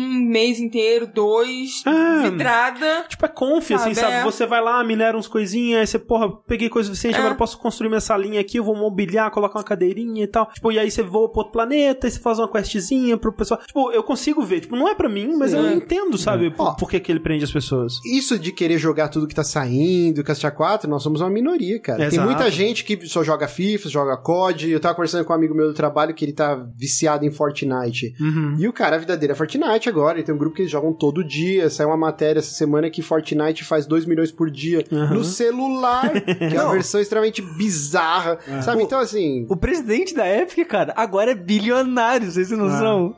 É bizarro. cara. Mas, tipo, as pessoas que eu sei que joga o No Man's Sky jogam porque. É isso que o André falou, que tipo, é confortável e é uma parada de. terapêutica, sabe? Ah, de relaxar é. pra pessoa. Tipo, mesmo. um jogo de podcast, sabe? Basicamente. Não, e agora com multiplayer, putz, É. isso vai. Não, e tem mais, que nem eu disse, tem mais gancho, tem- ele tem mais foco em combate, por exemplo, né? Então, tem aquelas sentinelas, né? Que antes era só um bichinho voador, assim, mas que no- nos primeiros eles tinham mostrado uns walkers, tipo Star Wars, assim e tal. Tem esses bichos agora, né? A inteligência artificial das criaturas, além de delas terem melhorado em aparência, né? Que agora elas não parecem uns bichos tão sofridos mais, é, elas são melhores em IA, então eu já vi bandos de criaturas caçando uma criatura e tal, e, e elas interagindo entre si no mundo livres, assim, sabe? Uhum. E tem como você se juntar com seus amigos pra derrotar uma sentinela. Tem como, por exemplo, tem uns ovos que você pode coletar como recurso pra umas coisas lá. Que quando você pega, as mamães dos ovos, assim, elas surgem de debaixo da terra e começam a te perseguir. É bem difícil e tal. Então, ele tem bem mais coisas pra pra fazer. Coisas é, até mesmo emergentes, sabe? Porque, por exemplo, teve uma hora que eu tava minerando pra construir a minha base, e aí tem aquela sentinelinha que, tipo, quando você começa a minerar, ela fala, porra nenhuma, vai minerar esse caralho não. E aí ela começa a ir atrás de você e tentar te matar. E aí o, o ideal é que você ou ma- mate ela, ou você se esconda, tipo GTA, assim, a polícia, né? Só que aí ele tem uma, uma arma de terraformar, que eu acho que foi introduzido em outro update também, que é muito legal, cara. Tipo, você aponta pra um lugar e atira e sai um pedação de terra, assim, né? E você consegue criar um, né, uma caverna ou, ou uma coisa pra você construir ali. E o contrário também, você aponta um lugar e você cria um, uma, né, um quadradão, assim, de, de, de terra ou de outro material que você tiver lá e tal. Tipo um Minecraft mesmo. Abri um buraco no chão, fui pra lá com o bicho, fiz ele me seguir lá e construí uma, uma tampa em cima e prendi o bicho lá dentro. Enterrou vivo o bicho. E eu me senti muito inteligente, sabe? Porra, olha aí, eu usei a mecânica do jogo. E foi assim, então ele tem momentos divertidos. A performance ainda, pelo menos eu tô jogando no PS4 normal, né? Não é o Pro. Eu imagino que ele rode bem melhor no Pro e bem melhor no PC, mas no PS4 normal ele ainda engasga bastante quando você tá indo de um planeta pro outro, quando você tá chegando num planeta. Já teve coisa de tipo, eu abrir o jogo e ele não carregar, ele ficar na tela branca pra sempre, eu ter que fechar o jogo e, e entrar de novo e tal. Então, assim, ele tem probleminhas de performance ainda, que eu imagino que, né, eles vão continuar melhorando isso, mas. É, e dia 24 ele lançou também pra Xbox, né? Isso. E até, assim, queria saber a opinião de vocês se só essa DLC, a Next, é suficiente pra atrair interesse. O, o Bruno falou isso, a gente tava conversando, não sei se foi num, pro, num programa ou em off, e eu achei muito interessante. Cara, a Microsoft perdeu uma oportunidade muito grande de lançar isso no Game Pass. Hum. Seria sensacional, Seria porque ia tra- trazer um puta burburinho em cima de No Man's Ah, Sky. De graça, né? né? Ah, o Sim. lançamento no Xbox, com todas as DLCs, Ah. agora você tem a versão completa do jogo. sim. Até dar uma pancadinha É. na Sony, sei lá, fazer uma brincadeira. E no Game Pass, cara, que tem, tem muita gente assinando, né? Até a Microsoft anunciou aí de lucro na divisão de games 10 bilhões Sim. aí, e falou que um dos frutos disso é o Game Pass. Seria um. Seria da puta- hora. Até porque um, um dos outros grandes erros de No Man's Sky foi ter lançado a full price, né? Tipo, um jogo que era claramente Sim, inacabado sendo lançado a 60 dólares. E acho que se mais pessoas tivessem acesso a esse jogo por um preço bacana, né? Um, por, por uma assinatura de Game Pass, com certeza. Mas eu, eu acho, eu consigo ver ele se dando bem lá, como ele se deu bem nas outras plataformas. Eu, eu tenho visto uma discussão, uma, uma discussão mais saudável sobre No Man's Sky recentemente na internet, né? Tá aos poucos migrando do, do ódio e do- da toxicidade que era antes pra uma discussão sobre, tipo, ok, vamos, vamos ver o que, que aconteceu nesse jogo, vamos dar uma, uma chance de verdade pra ele, assim. É que o pessoal já passou a decepção, né? É. Sim, então é. quem tá próximo ainda são Sim. pessoas mais sensatas, digamos assim. Tipo, não é o pessoal que tava no hype gritando, sabe? É, eu entendo as pessoas ficaram muito putas na época, especialmente porque se comprou no PS4 não tem refund, né? Mas é aquela coisa também, cara, não compra um jogo antes de ver review, sabe? Não compra o jogo no pré-venda. É, acho que a lição que você tem que aprender aí pra sua vida é nunca faça isso. A menos que seja um estúdio que você já confie, tipo, sabe, um jogo da Blizzard ou um jogo da Naughty Dog. É, sei lá, sabe? 7 de setembro, vixi. Um jogo mais certeiro, assim, que você já sabe mais como vai ser. Um jogo tão diferente, experimental, que tá prometendo um mundo como No Man's Sky, cara, não faz pré-venda essa porra. Eu não posso falar ah, que eu caí no hype, comprei pra evento, eu sou um É idiota. o parte do problema.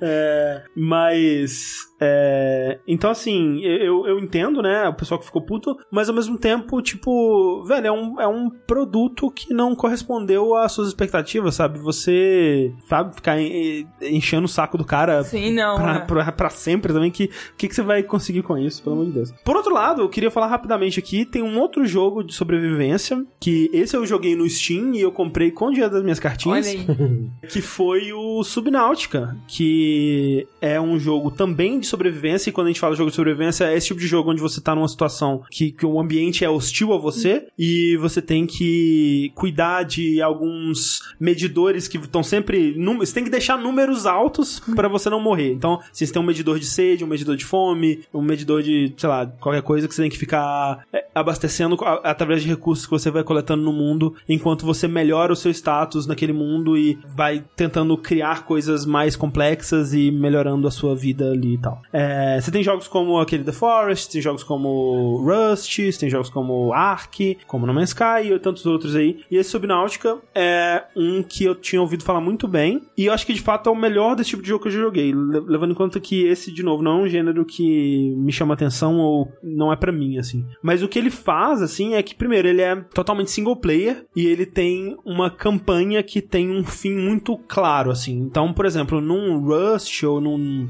Ark, por exemplo, qual que é o objetivo? Eu não sei. Na verdade, eu nunca joguei esse jogo, talvez ele tenha. É não sei. comer a cada 5 segundos. Seu É. personagem tem muita fome, cara. É tipo um Exato. adolescente, sabe? O próprio maconheiro. É, nossa, é infernal. Você não consegue dar dois passos e a barriga do seu personagem ronca. E aí você tem que ficar comendo o tempo inteiro. É, insuportável. O No Man's Sky, por exemplo, ele tem, né, chega no centro da galáxia, mas é uma coisa tão vaga, assim, tipo, ok, mas, sabe, pra quê? No Subnáutica, ele tem uma coisa muito mais clara desde o começo, porque a premissa dele é que você tá numa nave espacial, a nave dá um problema e você cai num planeta alienígena que é quase todo totalmente, ou pelo menos o lugar que você tá ali, né, porque vai, vai ver, é um, tipo, se você, se você caísse, se um alienígena cair no centro do Oceano Atlântico, ele vai achar Exato. que o planeta Terra inteiro é, é água também, né, mas pelo menos onde você tá ali é tudo água, é tudo oceano. E aí você tem que. Você tem um podzinho de, de salva-vidas, assim, onde você pode entrar lá e ele tem umas. Tipo, ele tem um rádio, ele tem um. que eles chamam de fabricador, né? Que é um, uma maquininha futurística que cria coisas pra você. E ao horizonte você consegue ver os destroços da sua nave, assim. E fica muito claro que o seu objetivo é construir, de alguma forma, conseguir sair desse planeta. Como que você vai fazer isso? Você vai coletar recursos pra ter mais recursos pra poder coletar mais recursos pra poder, eventualmente, construir uma nave que vai te tirar daquele planeta. Cara, que seria Toy Jam Earl o primeiro jogo desse estilo? Porra, Tinha que achar os alto-falantes da sua É. nave. tudo. É bem isso. Mas é, o, o lance desse Subnáutica é que ele se passa quase todo debaixo d'água, então ele tem alguns momentos que tem umas ilhotinhas que você explora e tal, mas quase todo debaixo d'água. E o loop dele é bem esse, você mergulha, você tem um medidor de oxigênio, né, que limita o quanto você pode mergulhar antes de voltar pra superfície, e aos poucos você vai construindo coisas que vão facilitando a sua exploração. Você vai construindo armas, você vai construindo uma roupa melhor de mergulho, tem um problema com radiação por causa da sua nave que caiu ali, então você não pode chegar muito perto dela, você tem que construir uma roupa que aguenta melhor radiação, você vai construindo um tanque de oxigênio maior, você vai construindo eventualmente veículos, né? Primeiro uma hélicezinha que você segura assim, que ela vai te levando mais rápido pela, pela água, Eh, depois você constrói um submarinozinho, depois um submarinozão, É a primeira pessoa? é a primeira pessoa, é. E aí você vai cuidando desses seus.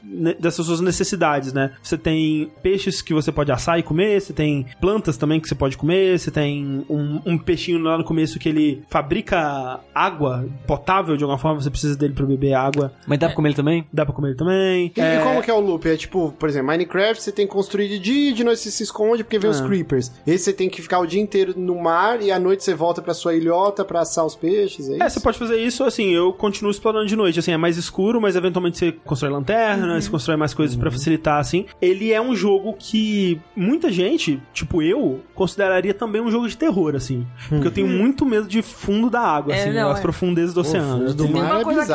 Assustadora, é. o fundo do mar. E ele... está lá dormindo. Não, e ele brinca muito com isso. Tem uns bichos muito escroto, cara, que assim, é, é assustador. Tem bicho que quando você chega, tem um casulinho assim, né? Quando você chega perto, é quase tipo alien. assim, ele, ele sai e tenta te pegar, assim, e é bem jumpscare E, bizarro. graficamente o jogo. Ele é bonito, assim, não é nada, assim, Excepcional. excepcional, mas ele é bem bonito. Eu acho ele mais bonito do que um, um No Man's Sky da vida, pelo menos ele é mais consistente. Porque o No Man's Sky, ele tem momentos que são muito bonitos, mas de modo geral ele é um jogo meio meh, assim. O Subnautica eu achei ele bem bonito o tempo todo. O design de, mon- de monstros, né, que são esses peixes alienígenas dele, é, é- são bem legais. E quanto mais profundo você vai chegando, mais bizarro vai tudo sendo. Tem humanoides ou é só criatura bizarra? só criatura bizarra, basicamente. Não tem. Tem um peixe, cara, que é muito engraçado que você tem um computador que ele te. vai te ajudando, né? E até é meio cômico, assim, que tipo, o computador fala: Ah, nós detectamos aqui que você excedeu a, a quantidade planejada da atividade natação em 500%.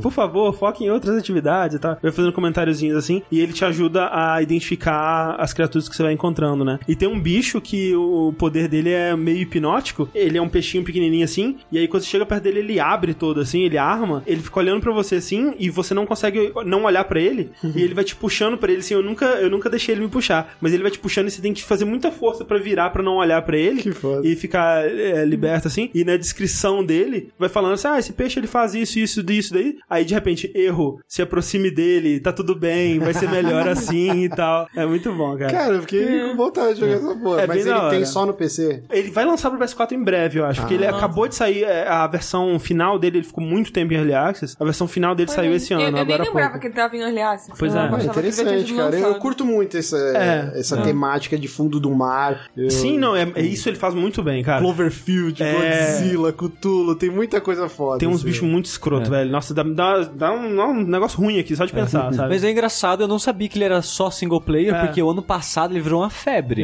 Isso. Eu lembro que os streamers que acompanhava todos começaram a fazer streaming desse jogo, porque é, é engraçado, porque o jogo faz sucesso, alguns grandes streamers começam a jogar, os outros médios e menores começam também, porque os grandes estão fazendo sucesso com essa porra desse Sim, jogo. sim. E nisso vira uma onda, né? E o Twitch inteiro ano passado era a porra desse jogo, mas eu achava que ele tinha elementos de multiplayer, Ah. porque eu acho que é uma das coisas que eu pensava, pelo menos, que é o que atraía as pessoas pra esse tipo de jogo, é aquela parada meio Daisy, sabe? Que, Hum. tipo, todo mundo tá querendo foder todo mundo Aham. e é a selva, sabe? E tal. É. Assim, eu, eu tenho 90% de certeza que ele é só single player. Talvez tenha um modo multiplayer, eu, eu realmente não sei. Mas, tipo, o modo que eu tava jogando era 100% single player. Mas é legal porque eu não sei número de vendas, o quanto isso se, se traduz em número de venda. Mas eu acho que ele é o mais elogiado do gênero, assim, de Survivor. É. Pelo menos um dos mais Com elogiados. certeza o melhor assim. que eu já joguei, assim. Não É. que eu tenha dado muita chance pra Rust e Ark, por exemplo, que são outros que É, o Ark eu joguei, bastante. mas é que eu falei, é insuportável os medidores Aham. de necessidades É. do personagem. O, Até de- o desse é bem de boa, inclusive. Ele, você consegue ficar bastante tempo. um dos argumentos que me vendeu Fallout 76 é que eles falaram, não, não vai É. ser tão assim, Sim. tipo, exigente, né? É. Mas você falou do lance do single player, de ter um final, uma história, eu fiquei interessado. O The Forest era um jogo que eu tinha muita vontade de jogar, mas tudo que eu via dele era que ele tinha esse loop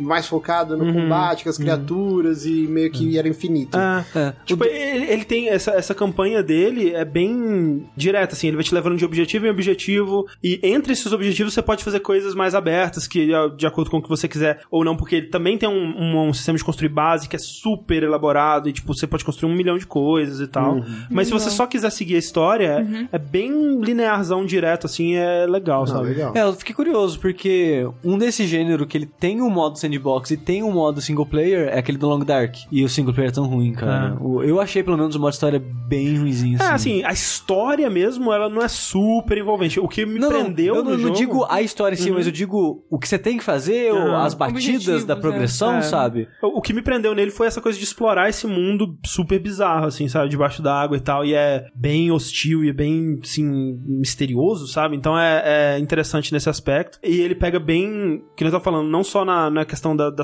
da sua fome e sede, por exemplo, que você não tem que ficar o tempo todo cuidando e tal. Ele é bom também na questão de recursos, por exemplo. Você precisa construir uma parada, você não precisa de, tipo, 10 pratas você vai encontrar. Você precisa de uma. Você encontra uma, ok, você volta pra lá e tal. É, o que ele é chato, assim, na parte de grind dele, pelo menos do ponto que eu joguei, é com blueprints, assim, que muita coisa você precisa encontrar em destroços da sua nave mãe que caiu e você precisa encontrar blueprints de como fazer certos equipamentos pra colocar lá e tal. E esses certos equipamentos, eles estão em lugares específicos. Então você precisa de, você vai construir uma sala comunal, você precisa do blueprint da sala comunal lá pra você começar a construir sua base. Você precisa encontrar três vezes o blueprint dela espalhado pelo mundo, assim. É um mundo muito grande, tipo, é, é, é bem chato essa parte. Um Ficar absurdo. procurando, assim. Um absurdo que você tá sozinho, por que que você quer uma sala com não?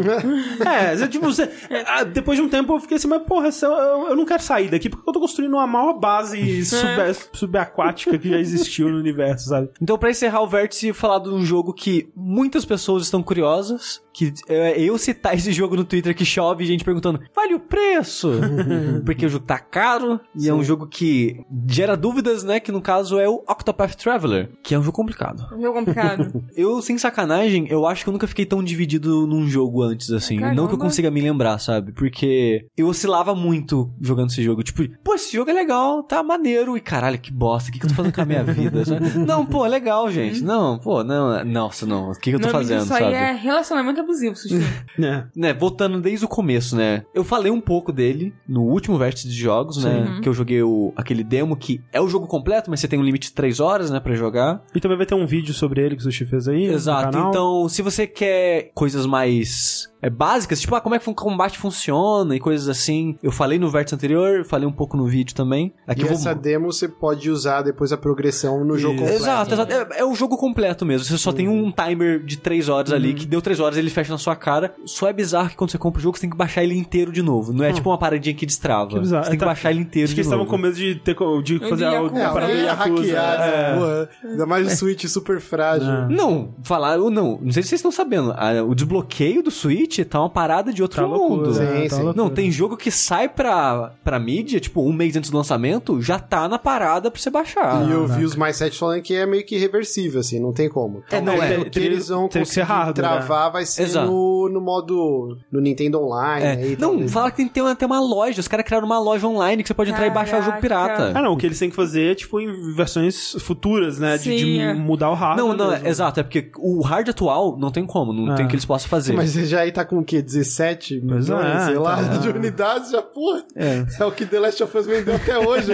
já tem uma base muito grande É, do um pouco, é. Mas o, o programa passado eu elogiei bastante, né? Eu falei que eu gostei da história, Sim. gostei dos personagens. O André também concordou que, tipo, era bem escrito, o combate era interessante. E pelas próximas horas até foi. Uhum. Mas não dura muito tempo esse tipo, sabe? Porque quando você percebe o que o jogo tá fazendo, quando você faz o loop dele, você começa a perceber que ele não é tão bom assim. Porque quando você coleta os oito primeiros personagens, que é o loop inicial do jogo, digamos assim, que ele meio que. É bizarro, que o Reiner, ele é meio como se fosse vários círculos. São três círculos, na real. O primeiro círculo são as cidades iniciais, onde tem oito cidades com os outros personagens. O segundo círculo são outras oito cidades, com o capítulo 2 e 3 dos personagens que eles vão intercalando as cidades. E tem o último círculo de todos, que é cada cidade vai fechar a história de um personagem. Quando você fecha esse primeiro círculo e você vai sair dele pra explorar mais, você descobre que é exatamente a mesma coisa, sabe? É outro círculo Sim. que você vai andar a pé de uma cidade para outra com luta aleatória bem frequente. Só que aí se você equipa a parada de diminuir a frequência de luta, você vai ficar com level baixo, porque o jogo ele conta, né, que você vai ter essas lutas frequentes. Então, E, e o que eu ouvi do pessoal falando é que ele é repetitivo em todos os aspectos, né? Que, tipo, você chega numa cidade, aí você tem um tempinho de história, aí você vai pra uma dungeon que é a mesma dungeon basicamente em todos os lugares, É tipo, meio que o mesmo template. o mesmo É. template de dungeon, e aí mais um pouquinho de história pra encerrar e parte de novo pra repetir esse processo. Sim, É. então, então faz isso 32 vezes, Ah. sabe? Porque são quatro capítulos pra cada personagem e é a mesma coisa em cada capítulo de cada um dos oito. que triste. Eu, eu joguei só a primeira demo, né? Ele é um jogo que tava no, no, no evento de lançamento do Switch, né? De anúncio do Switch, sim, né? sim. Então, porra, que lindo, toda a estética, mas a primeira demo matou o jogo pra mim. E o que eu vi depois foi o review super polêmico lá do Jason Schreier. Nem tinha terminado o jogo, e começaram a questionar: ah, pode avaliar o jogo que você não terminou? blá, Assim, blá. ó, Pode. A, a parada, a, a parada É, não, então teve uma polêmica sobre né? isso. Aí ele falou: não, mas eu já tô com 50 horas. Tipo, É tipo, a parte da polêmica que eu sei, pelo menos, eu não acompanhei ela toda, é porque ele falou que, em momentos alguns personagens têm uma história única que liga É, eles. isso foi o que matou pra mim, porque parece que apenas dois personagens interagem e os outros não. É que, é que assim, quando você começa o jogo, você escolhe um personagem. Ele vai ser o seu protagonista. Hum. Tanto que o jogo tem tela de créditos quando você faz o quarto capítulo dele. Os outros estão lá porque você quis, sabe? Uhum. Em teoria, a história do jogo é a história desse personagem primeiro que você escolheu. Tanto que ele é o único que você não consegue tirar da sua equipe até terminar os quatro capítulos dele. Terminou, você pode tirar. Mas não tem ligação entre os seus personagens. Você tem esse protagonista aí, entre muitas aspas, mas cada um tem o mesmo foco e a história de um não entra na história da outra, sabe? Por exemplo, eu consigo ver todo o conteúdo que o jogo tem pra me oferecer com um playthrough só, ou eu teria que recomeçar com outros protagonistas outras vezes? Não, você consegue ver tudo de uma vez só. Ok, é tipo, é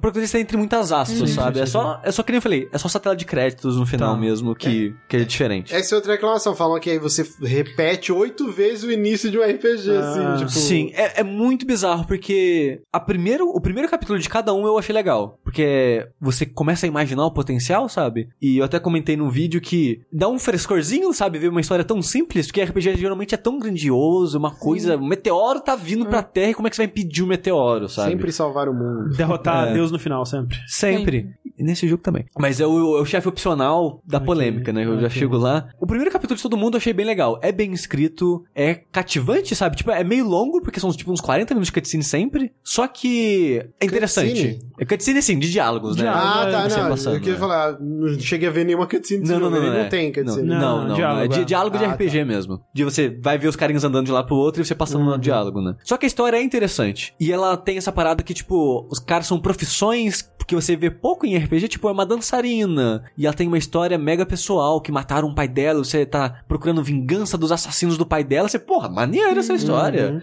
Ou às vezes até a mercadora que a história dela é, ah, antes de eu tomar a conta, né, virar dona da loja dos meus pais, eu quero viajar ao mundo. E é isso, sabe? É a história dela viajar ao mundo. Mas falam que algumas classes se repetem mesmo. Por exemplo, o clérigo é igual a um outro personagem. Então, Dançarina e clérigo, né? É porque assim.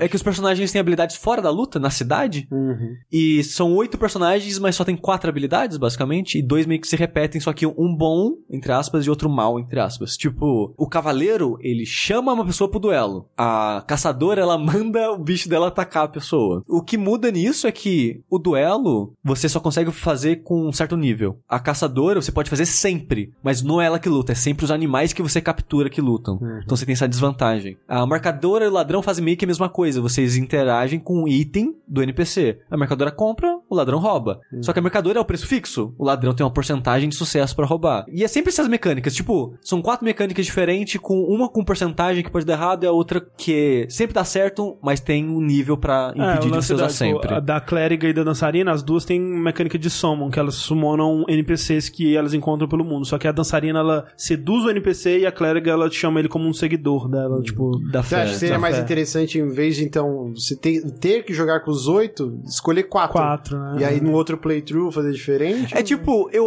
eu não recomendaria isso, eu já vi gente no Twitter falando isso. Foi quando eu tuitei, tipo, nossa, eu terminei o segundo capítulo de todo mundo e já tô com mais de 35 horas de jogo. Aí alguém falou, ah, não, escolhe quatro e termina, e se você Ah, quiser, escolhe outro. isso? Dá, dá. Pode, mas Você pode não- fazer como personagem, se você Mas eu não recomendo. Ah, legal, não mas. É, mas... mas eu não recomendo, porque o nível do jogo não muda. É. Porque o jogo ele meio que força, entre aspas, você ter outros personagens. Porque você escolheu o seu primeiro, que nem eu escolhi a clériga como um primeiro. A segunda missão dela era level 25. Eu tava level 8. O que, que eu vou fazer do 8 ao 25, sabe? Grindar só. Ou ir na outra cidade e pegar outro personagem Sim, enquanto isso ficar mais forte. E foi o que eu fiz durante o jogo todo. Porque eu achava no começo que o capítulo 2 era atrelado à ordem que você pegava as pessoas. Não, é sempre o mesmo nível, não importa a ordem que você pega as pessoas. Tipo, tem o guerreiro. O capítulo 2 dele é level 27. O terceiro é level tipo 30. E, e é tipo, tem personagem que o segundo é 20 e o terceiro é 36. Sei lá, sabe? É, o- então. é o mesmo estúdio do Bravely Default, né? Não, não, não. Ah, não é? Não, não. É o mesmo artista, é o Akihiko Ah, Yoshida, tá. se não me engano. De character design só. Sim, sim, sim. É. É tipo, é meio bagunçado isso, porque a Square financiou o jogo, mas publicou só no Japão. E a Nintendo publicou no resto do mundo, por Ah, isso que é tá. exclusivo de Switch, e por isso que É, é... porque eu ia falar, porque esse lance do grind no Bravely Default tinha algumas maneiras que ele acelerava a batalha. Não, então não tem era isso. tão penoso, né? Porque hoje em dia é um saco você ficar grindando. em É que, tipo, a princípio o combate do jogo é bem gostoso. Essa parada, esse esquema de ah, encontrar as fraquezas do inimigo, quebrar a defesa dele e finalizar, no começo é bem divertido. Depois, você para de usar isso fora em chefe, tipo, inimigos bucha assim, você meio que foda-se da break, sabe? E você só mata eles, pro chefe continua sendo importante, mas pra 90% das lutas, isso que meio que não serve de mais nada, sabe? Então, no começo, é muito legal, porque você tem um, dois, três personagens no grupo. Quando você tem os quatro, vocês estão ficando forte, e você tá indo de cidade em cidade resolver os caras, isso meio que perde o É propósito. engraçado, né, cara? Tipo, eu, eu- pensando em bons sistemas de RPG de batalha, assim, um que é, é bizarro, mas não envelheceu pra mim ao longo do jogo e não ficou chato é o do Persona 5. E eu fico tentando pensar o que que eles fazem que é tão diferente, Pô, especial. o Persona assim. 5 é recente. Então, pois é. Não, é que esse mas- jogo ele é Eu pensei que você ia semelhante. falar Chrono Trigger. Eu Não, falei, é, esse não, não envelhe- envelheceu bem. Tá? Chrono Trigger é bom, mas, mas o mesmo Chrono Trigger eu acho que eu evitava depois, assim, de um tempo. Eu ficava evitando o combate, assim, sabe? E eu. É, o que você- dá pra você ver os inimigos. Nesse é, É, random, é É randômico, randômico. Fantasy. É, É, você tá andando, Ah, combate. É, exato. É, não o, o foda é que, tipo, tem uma coisa que é bizarra, mas interessante mesmo tempo. Que, com o tempo, você vai conseguindo meio que subclasses pros seus personagens. Então você começa todo mundo com só a classe principal, só que depois você libera clérigo como classe secundária. Você pode equipar em alguém pra ser tipo, ah, ladrão e clérigo. As oito classes você encontra maneiras de desativar ela para as outras pessoas equiparem as Só habilidades que não dela. pode estar ativado ao mesmo tempo dois personagens. Exato, você fica limitado pra um único personagem, como se fosse um equipamento mesmo. Só que as skills ativas, né, as magias de ataque, só funcionam quando você tá com a, aquela classe equipada. Mas só que a classe também tem habilidades passivas, que aí você pode usar à vontade. Assim que você desbloqueou, você pode desequipar e continuar usando as, classes, as habilidades passivas. Aí a dançarina tem uma habilidade passiva que ela regenera mana todo turno. E uma das coisas que limita o poder do mago, que ele é bem forte, é que sua mana acaba. Eu equipei nele essa parada de regenerar mana, e a mana, é, a quantidade é uma porcentagem do seu total. Então eu tava com bastante mana, então eu regenerava mais do que eu gastava. Hum. Então eu entrava na luta, magia forte matava todo mundo com dois turnos. Começou a ficar fácil demais o jogo por causa disso. Cara, eu destruía os inimigos do mapa. O chefe também não durava muito tempo por causa disso. Porque, cara, magia, magia, foda-se, magia. Ah, magia desse jogo é muito forte. Só que é bizarro, porque no jogo base, eles parece que eles não levaram em conta que você ia quebrar, entre aspas, os personagens fazendo as combinações. Para as coisas opcionais, você precisa quebrar Ah. pra conseguir passar. Eu gosto que o jogo peça que eu quebre, sabe? Mas eu fico decepcionado que o resto do jogo ficou todo fácil, porque eu pensei nisso, sabe? Sim. Aí tudo ficou fácil, e pra mim as partes mais divertidas do jogo foram as paradas opcionais que, spoiler, o jogo ele tem classe secreta, que você tem que achar chefes secretos no mundo, que quando você derrota ele você libera as classes. Classe do mago secreta. Nossa senhora, dá até dó dos bichos.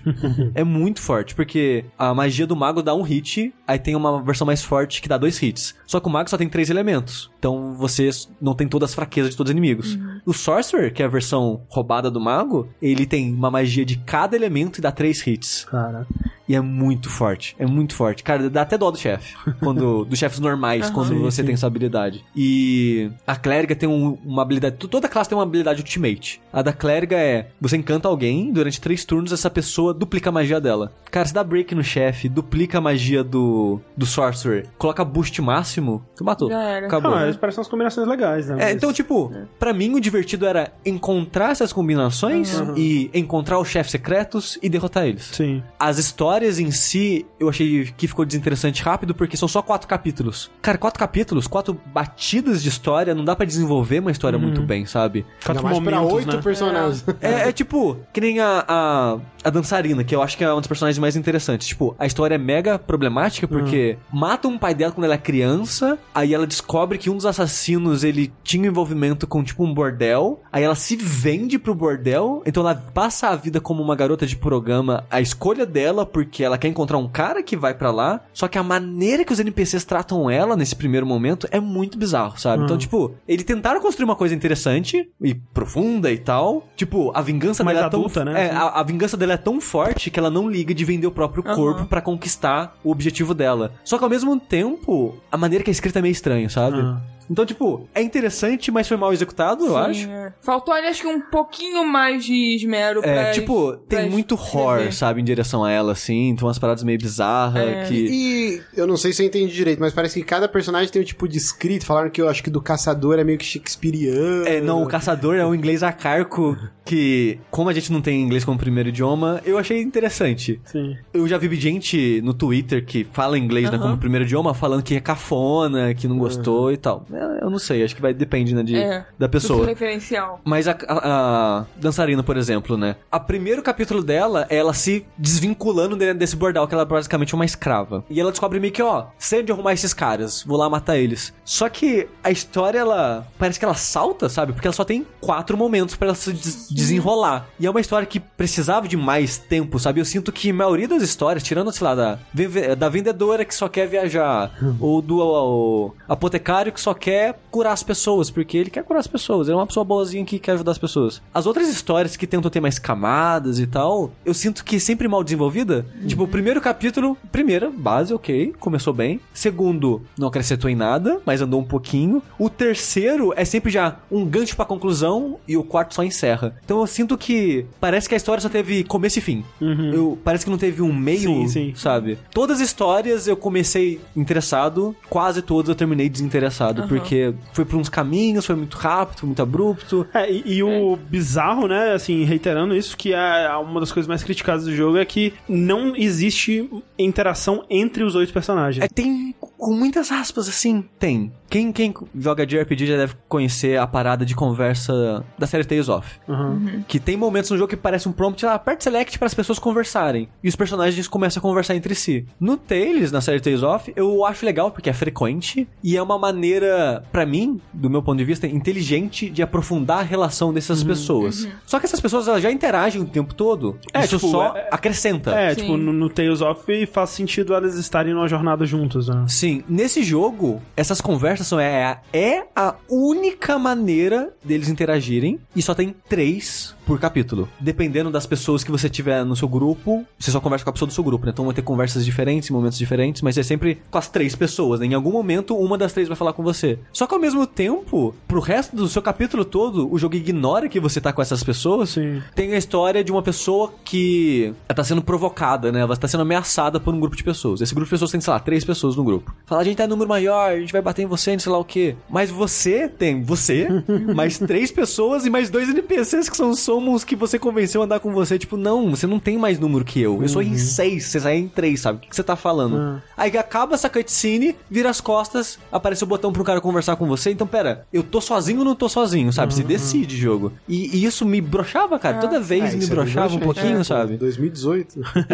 O bizarro é que isso é de propósito. Eles quebraram os personagens, assim, não é tipo, ah, a gente não sabe fazer história. Porque a história é até bem escrita, Aham. só que eles, por algum motivo, acharam que, não, pô, vai ser legal a gente dividir em oito histórias diferentes. É porque. ah, Eu não sei, parece que eles quiseram fazer duas coisas opostas e depois não souberam como lidar com isso. Tipo, eles queriam fazer os personagens separados, mas em algum momento eles decidiram. Que tava avulso demais. É, exato, tipo, porque assim, tem dois jeitos de você abordar isso de uma forma que não, não é essa, sabe? Que eles fizeram, É. que essa eu acho que é a forma mais esquisita de todas. Mas, tipo, tem uma forma que é super trabalhosa, que é você escolhe um personagem no começo e a história vai ser sobre a jornada dele, e aí todas as outras pessoas vão, de alguma forma, participar disso, né? Você vai criar oito histórias completamente diferentes, onde essas oito pessoas, né, elas vão fazer parte da mesma jornada por motivos diferentes, né, Pra apoiar a história do personagem que você escolheu. Ou eles poderiam fazer, tipo, que é em parte o que eles já fazem, que é você tem oito histórias iniciais, daí no capítulo 2, essas oito pessoas elas se juntam com um objetivo em comum e aí elas partem juntas, Sim, né, pro é. mesmo objetivo. É o que eu achei que esse jogo teria, porque assim, saiu né, o review do Jason Schreier, deu a polêmica que ele falou que não tinha nenhum momento de história, né, com todo mundo junto. Aí falar, você tá errado, seu merda. Tem uma dungeon secreta depois que você termina o jogo aqui que todo mundo tá junto. Eu fui jogar até esse ponto porque eu queria fazer o vídeo e eu queria fazer o vídeo absorvendo Completo, tudo, aham, né? aham. Porque já deu essa polêmica, não, eu quero ver tudo, né? Antes de falar que ninguém se junta, eu quero ter certeza. E ninguém se junta, porque a história de todo mundo, no último capítulo, e só no último capítulo, tem um fiozinho assim, ó, um detalhezinho que pro personagem até passa batido, mas pra você, jogador, você começa a reparar, nossa, esse detalhe tem um detalhe que liga a história de todo mundo, mas eles estão juntos, mas não estão juntos, então ninguém percebe É, que isso eles liga. não sabem que a história deles tá se ligando. Exato, mas você, jogador, sabe. Só que você foi lá, terminou com os oito. É isso, né? O jogo acabou, acabou, fechou. Mas se você fizer umas duas séries de side mission durante o jogo e terminar com os oito, aparece uma outra side mission que liga essas duas com a história que eu falei que tem um fiozinho que liga tudo. Então junta, junta essas três histórias, né? As duas side missions e esse fiozinho numa dungeon secreta que na verdade é só meio que um boss rush. Que você reenfrenta, tipo Mega Man style, oito chefes do jogo, mas só que uma versão mais forte. Ah. Depois que você mata esses oito chefes mais fortes, você encontra o, entre muitas aspas, o verdadeiro último chefe do jogo. Ah. Que é aquele chefe, tipo Final Fantasy VI, que é- são dois estágios, tipo Kefka são dois andares. Você divide os oito em dois grupos de quatro, cada um vai enfrentar uma parte do chefe. Só que o chefe é mega difícil, muito, muito difícil. Você precisa ter a equipe inteira level 60. Eu terminei o jogo com 3 no 70, 1 no 50, o resto tudo 30. Porque eu foquei em 3, né? E só trocava o quarto pra fazer as missões deles. E não consegui matar, porque eu precisava de todo mundo forte. Só tinha, tinha sei lá, 3 fortes. Então, porém, essa dungeon não tem save. Ah, que delícia. Então, se você morreu pra um dos oito, tem que matar tudo de Ah, novo. Não. matou os oito, chegou no chefe e morreu pra segunda forma dele, Tem que matar tudo tem que novo. matar os oito Nossa. e o último chefe. Quanto tempo, mais ou menos, até chegar no último chefe? Uma hora. Eita. Gente, Eu- eu- tipo, é que assim, cada um chefe desse que você mata, você encontra um, um- meio que um diário que conta mais sobre esse fiozinho que tava ligando tudo. Que me- é engraçado que esse fiozinho, no final das contas, ele tem uma história de um RPG tradicional. E por que, que eles não fizeram isso o tempo todo, eu não sei, porque pra mim seria mais interessante. Sim. Ou até que no final, depois que terminasse com os oito, tivesse um, um pedacinho de história que era essa revelação de uma maneira pra todo mundo ao mesmo tempo e, e tal. Mas o problema, cara, é não salva, velho. Não salva. 2018. Aí, tipo, tá certo que eu demorei porque eu tava lendo. Talvez não lendo levasse 30 minutos pra matar os oito chefes. Mas ainda assim. Mas ainda é? assim, cara, Não. e tipo, eu já reclamo no Dark Souls 3 Isso que eu ia falar. que a, a moça lá são três chefes. Eu já não gosto disso. Uhum. Imagina esse que são 10. que é 8 mais 2 de duas fases. É. É, insu... Não, sem sacanagem. Eu cheguei no último chefe, morri, descobri que é isso. Acabou. Não, acabou, não vou É, mais jogar o jogo. Ah, a gente tem o YouTube pra ver o final. Não tem cutscene depois que você mata. Avisei. Já avisei, não tem cutscene. Você matou o chefe, acabou. A- única cutscene é de antes de começar a luta. Se viu essa cutscene, pode Ah, fechar então o tá jogo. tudo certo, já viu todo o conteúdo. É triste, eu tinha esperança nesse jogo, não sei se vocês chegaram a jogar. É o último Secret of Mana que saiu pro Super Nintendo. Na verdade, ele nem tem versão. É, o É, Senki Densetsu 3. Sei né? Que em Densetsu 3 e ele tem cinco protagonistas, só que você forma um grupo com três e ele faz perfeitamente o lance de esse é o protagonista, mas todos os outros que você Sim. escolheu vão ter seu momento, as suas histórias vão se interligar, faz todo sentido, eles interagem todo o tempo, é um jogo de 16 bits Pô, Super Nintendo, cara. Suicoden, cara. Suicoden, eu não joguei o primeiro, mas o 2 tem, sei lá, acho que mais de 100 personagens e é nessa, pa- nessa Sim, pegada. Que, sim. tipo, você tem a história principal e a história de todo mundo em volta. Tem uns que tem mais desenvolvido, outros que tem menos, obviamente, mas, pô. É, eu não joguei a série Saga, que é um Sim. de RPG da Ah, Square. não, Saga Front é terrível. Não, não, não, não, não é esse. Não, não O é esse de. Saga, é. É o Romance ah, em tá, Saga. Romance em Saga. Ele parece que o Romance em Saga que foi inspiração do Octopath Traveler, porque o primeiro são essa parada, são oito personagens, tem uma dançarina, tem um ladrão, tem até as classes são semelhantes, sabe? Então, eu não sei o quão bem o Romance em Saga liga esses personagens, porque eu não joguei, mas parece que essa foi a base, essa foi a inspiração deles. É bizarro porque uma das suas habilidades fora de combate é meio que dar um de Sherlock Holmes, que o professor ele pode meio que analisar a pessoa Sim. e deduzir meio que uma história de vida dela. Ou você pode usar o apotecário, que ele é bonzinho, é legal, gente boa, e a pessoa conversa e se abre com ele e você descobre sobre a vida da pessoa assim. De qualquer forma, se você analisar a pessoa com qualquer um desses dois personagens, você ganha meio que uma ficha técnica dela, tipo a idade, é o nome e um pedacinho da história dela. E se você analisar todo mundo de todas as cidades e prestar atenção nas histórias, o mundo até é rico, sabe? Porque toda cidade você conhece quem é o ferreiro, quem é a pessoa que cuida da estalagem, quem é a pessoa que construiu aquela casa, quem é a pessoa que mora naquela casa, não, a casa está abandonada. Aí você conversa com alguém, aí na história daquela pessoa, tipo, sei lá, ela era daquela casa, aí aconteceu uma coisa, a família ficou pobre, perdeu a casa. Sempre tem um- uma historinha na cidade, e às vezes a historinha liga pra outras cidades com outras pessoas, então, tipo, o lore, digamos assim, do jogo é até rico e bem completo, só que ele hum, meio que não serve de nada porque o jogo não usa pra nada, sabe? Tipo, muito dessa último chefe verdadeiro que eu comentei, muito desses elementos tá nisso, tá no- nas entrelinhas, nos, de- nos detalhes do mundo. Eles se deram um trabalho de deixar o mundo rico, eles se deram um trabalho de construir essa trama grande em detalhes, mas não usa pra nada, sabe? É, Tá tudo muito isolado, é né? tipo, pra mim fica claro que é uma equipe que sabe escrever bem, que sabe fazer uma história, mas que resolveu focar num aspecto errado. Eu sinto que se eles tivessem focado, vamos usar quatro, seis personagens e escrever uma história única, onde eles estão caminhando nesse caminho, vão descobrir essa trama, enfrentar esse até esse mesmo último chefe com essa mesma bagagem. Cara, seria um jogo pra mim 10 vezes melhor, sabe? Uhum. Porque esse aspecto de separar pode parecer exagero pra quem tá ouvindo, mas tira muito da graça do jogo, sabe? Quebra o ritmo do jogo, das histórias dos Cada hora você tá numa personagens. história diferente, É. né? Exato. Então, é muito decepcionante porque ele tem aspectos muitos.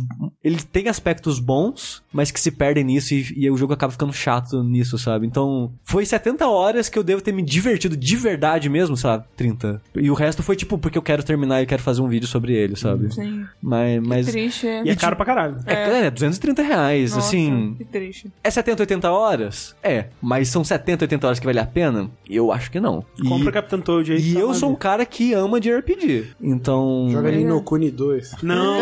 Assim, ó, eu prefiro Eu prefiro Nino Kuni 2. Não, Caramba. não amo Nino Kuni 2, Aham, não amo sim, Nino Kuni sim, 2. mas- Mas... era um jogo que eu achava mais divertido de estar nele. Caramba. Então. Caramba, agora eu tô. Porque eu tava muito animada pra jogar. Não tenho Switch nem nada, mas eu pensei, porra, tá aí, né? Um RPGzinho, gostosinho, bonitinho. É, ele tem seus momentos, mas são poucos. Poucos que não, não, É. falou, não vale a pena. Que triste. Sim. É, o que eu joguei, triste. eu joguei realmente a demo da- das três horas lá, o comecinho do professor, né, que eu, foi a classe que eu Sim. escolhi. Pô, eu tava achando muito da hora, é, o combate, como você falou, É, no começo é muito da hora, É, mas tipo, então, realmente... é, o começo, tipo, até você coletar os oito personagens, eu acho que é, é um, é um ótimo jogo, é muito bom mesmo. Só que ele se perde depois, porque ele não sabe construir em cima da base dele, eu acho. Que triste. Triste. Inflado. Beleza, então esses foram nossos jogos. Sushi, nós temos lançamentos pra semana que vem. É, como semana passada eu não falei dessa semana, eu vou falar porque tem alguns jogos importantes que a gente deve falar nos próximos vértices de joguinhos. Que, por exemplo, nessa semana da gravação e na lançamento desse podcast, saiu Mega Man X Legacy Collection. Que eu, que é, eu queria fa- falar rapidinho duas, duas coisas, assim. É bizarro primeiro eles serem divididos em dois jogos, porque ninguém quer do X5 pra frente, sabe? Tipo, X5, X6, X7. Talvez pessoas que tenham muita nostalgia pelo X5, X6 queiram jogar eles, mas vocês estão erradas, tá? O X5 e X6 não são bons jogos. Eu joguei um pouco de X6 agora, ele é bem ruimzinho. É, eu, eu, eu admito que a primeira coisa. Eu tô falando isso, mas admito, a primeira coisa que eu fiz foi abrir o X7. Eu vi você jogando X7. É, eu joguei X7 um pouquinho. Cara, é muito triste aquele eu, jogo. eu nunca cara. tinha jogado, joguei umas duas fases e é bem ruim. É bem ruim. O X8 é legal. Quer dizer, pelo menos era. Vamos dar uma segunda. Enfim. Mas bizarro terem dividido. Segunda coisa, muito esquisito que a versão do Mega Man X3 seja de Super Nintendo e não de PlayStation 1. Porque a de PlayStation 1 tinha um videozinho de abertura que era muito da hora. Por que, que não tá lá? Não sei. E a segunda coisa é, pros jogos que tinham é, músicas diferentes na abertura, né? Pra versão japonesa e americana, é bizarro porque ele tem um botão pra você trocar entre as versões, é que você vai jogar Mega Man ou, ou Rockman, né? Você pode, você pode alternar entre as duas. É, até o 7 e o 8 é tipo 20 versões, né? Que são é, europeia, Isso, não sei o que lá e tal. Ele te dá essa opção que é legal, tipo, tipo, porque esses jogos servem muito como uma coisa de preservação também, né? Eles Sim. põem concept art, a coisa toda, tipo, tentando reunir tudo assim junto numa coisa só. É, Tem a trilha sonora de todos os jogos pra você trilha ouvir. sonora, é, tipo, eles fazem um bom trabalho nesse aspecto, assim, mas não tem as músicas originais japonesas. Que, como é que você faz um negócio Eu acho que é licenciamento, porque no Japão, Com é, bem- certeza, é- é. no Japão é bem chato essa Com parada. certeza é de licenciamento. Então, assim, não conseguiram. E a outra coisa que é bizarra é que, cara, tinha que ter aquele Mega Man do PSP, cara, aquele remake do X, velho. Maverick Hunter. Que ele é muito bom, velho. E ele, Ele é é, tipo, ele é, ele é parte, sabe? Porque, sei lá. É, mas eu- é exclusivo, tipo o Metal Gear o remake pro, pro GameCube. Ah, sim, o Twin Snakes, né? Twin Snakes, tem acho que tá direito. atrelado. a- É, talvez, mas é que é bizarro porque, por exemplo, o X1, teoricamente, ele é um jogo de Super Nintendo, né? Ele não tem pra nenhuma outra plataforma e ele tá aqui. Então, eu, ah, não sei. Mas é tipo, por que, que não tem Rockman Bass? É, também na outra coletânea, É. né? Porra, É, é, eles só bizarro. colocaram os numerados mesmo, É, sabe? bizarro mesmo. Mas assim, o Lex Collection X1, no caso, que é do, do X1 ao X4, Que é o que você quer. no Steam tá 40 reais, e cara, 40 reais vale muito a pena. É. Assim, são quatro jogos que, pra mim, eu acho muito bons, mesmo Sim. o X2 e o X3 não sendo tão bons quanto o 1 e É, o 4. O X2 é bom, o X3 eu não acho tanto nessas É. coisas. Mas eu acho que vale, vale jogar X- também, ó, sabe? X1 e X4 já, já tá valendo aí, cara. É, são bons jogos. Só é bizarro que, tipo, é, roda em emulador, né? O X1, É. X2, X3. Então, no Super Nintendo tinha problema de performance em alguns momentos, vai ter aqui também. Mas eu gosto. Ah, isso é uma coisa que eu gosto que ele tem um de. Ah, viu? O que, que é Mega Man X se você. Naquela parte que você tá voando na fase do Armadilho com as pombinhas assim? Se, se não der um slowdown ali, o que, que é Nossa, que a fase é da água é insuportável, é slowdown atrás do Que, outro, que jogo é esse se não der slowdown? Não é Mega Man, com certeza. Mas saiu aí dia 24 pra todas as plataformas aí da vida. A mais barata é Steam. No PS4 tá 180 reais. Então. É, Vai de 80 pra 180. Então. é isso aí. né, né, não recomendo, não. Também dia 24 saiu Seamless, que eu já Sim. falei nesse vértice, pra Switch e PC. Também dia 24 saiu Banner Saga 3. Pra. Acho que PC e, as plata e os consoles que já tem. Acho que pra tudo, na verdade. Porque o Switch saiu, né? O 1 e o 2 recentemente. sim. Aham. Pra planejar pro 3. Então, né, saiu pra tudo. Eu não terminei nenhum. Mas Também eu. não, mas gosto. eu- Mas é, o que eu joguei eu gostei também. Se você gosta de jogo tático, eu recomendo. Dia 24 também saiu um jogo chamado Genie Rain. Tipo, chuva de gene. Ok. Parece meio nojento. É o trailer mais Ah, tá, eu vi, genérico Ah, é que você mandou. que eu já vi É. na minha vida. Quando eu vi esse trailer desse jogo, né, olhando lista de lançamento, eu fiquei tipo, cara, não é possível que esse é um jogo que existe. Ele tem cara de jogo de videogame que tem numa série que foi, foi feito pra uma pessoa que nem sabe que é videogame, sabe? Sim. Ele tem até Tipo- aqueles barulhinhos assim. Blim, blim, blim, É, é, assim. um barulho cara- genérico. O cara escreveu lá, barulhinho de tiro de videogame. É, o primeiro resultado do, do Google ele usou. Eu, eu, eu fiquei tão fascinado que eu pedi a chave do jogo, Parabéns, Sushi. mas os malditos mandaram só de Xbox. Ah, que filho da puta. Mas a gente vai jogar no saideira. Tá bom, vamos. A gente vai jogar essa porra no saideira. Cara, é, é- é maravilhosamente ruim. É o novo Ibim Batuta. Ok. Mas assim, a gente tá sendo sarro, mas coitado, é de um estúdio chinês Nossa, que, né? bem batuta, lembra dessa É. desgraça? Unearthed. Dia 24 também saiu um jogo chamado Narcoses. Não sei se vocês ouviram falar dele. Não, não. Mas a gente recebeu cabeça aí, né? É, nesse que recebeu, eu joguei metade dele, eu parei porque eu tava começando a ficar enjoado, que eu tô, né, com problema de visão e meu. Eu passo. Agora eu não consigo jogar muito tempo seguido, porque bizarro. eu começo a forçar a vista, eu começo a dar enjoo, começo a É. dor de cabeça. Eu não, não, eu não fico com enjoo, mas se eu jogo por muito tempo, meu olho ele começa a ficar, sabe, Latejando. latejando, latejando, aí eu, Eu tô, com, eu tô com tudo. Meu olho dói, a cabeça dói, dá enjoo. Que- que É, eu preciso trocar de óculos logo. Mas eu não terminei ele, mas parece que ele é um jogo curtinho de umas 3, 4 horas. Ele é aquele jogo de terror na pegada de você tem que fugir dos bichos, Uhum, essas uhum. coisas. E é engraçado que, do pouco que eu joguei ele, tava. Esse jogo eu sinto que ele seria muito melhor em VR. Aí eu descobri que ele já saiu pra PC faz tipo quase um ano tá. pra VR. O Subnáutico também tem VR, olha aí. Eu não sei se ele vai ter pra PS VR, mas ele saiu agora, né, pra Xbox aham. e PS4, esse Narcoses. Eu não sei o preço dele, mas do pouco que eu joguei não recomendo não, a não ser que você jogue em VR mesmo. Dia 24 também saiu a expansão, né, do No Man's Sky. Sim. Se você não comprou o jogo e agora quer dar uma chance, Tá aí. tá aí a sua oportunidade. Se você tem, não custa nada, dá pra baixar e ver que, que É, de qual é tá de graça. O Bom é que é isso, né? Todos os updates que eles lançaram é de graça. Agora indo pra semana que vem, Aham. nós começamos com Caso. Caso, sim, porra. Dia Que é o 31 jogo de que julho. o Glauber Kotak tá trabalhando há uns 26 anos aí, mais ou É, menos. tá em Kickstarter desde 2008, assim, mais ou menos. Caralho. É, o jogo que eu espero morder minha língua, porque quando eu joguei o demo de Kickstarter dele eu tinha achado meio bosta, mas parece que melhorou de lá pra cá nesses 20 anos aí. Então, dia 31 pra PC e PS4. Ainda semana que vem, dia 1 de agosto, e a coisa zero pra PC, Olha aí, compra essa porra aí. pelo amor de Deus. Vamos encher a SEGA de dinheiro pra continuar fazendo esse jogo. pra sempre. Fazer Sonic. Fazer Sonic. Isso. Mod do Sonic. É.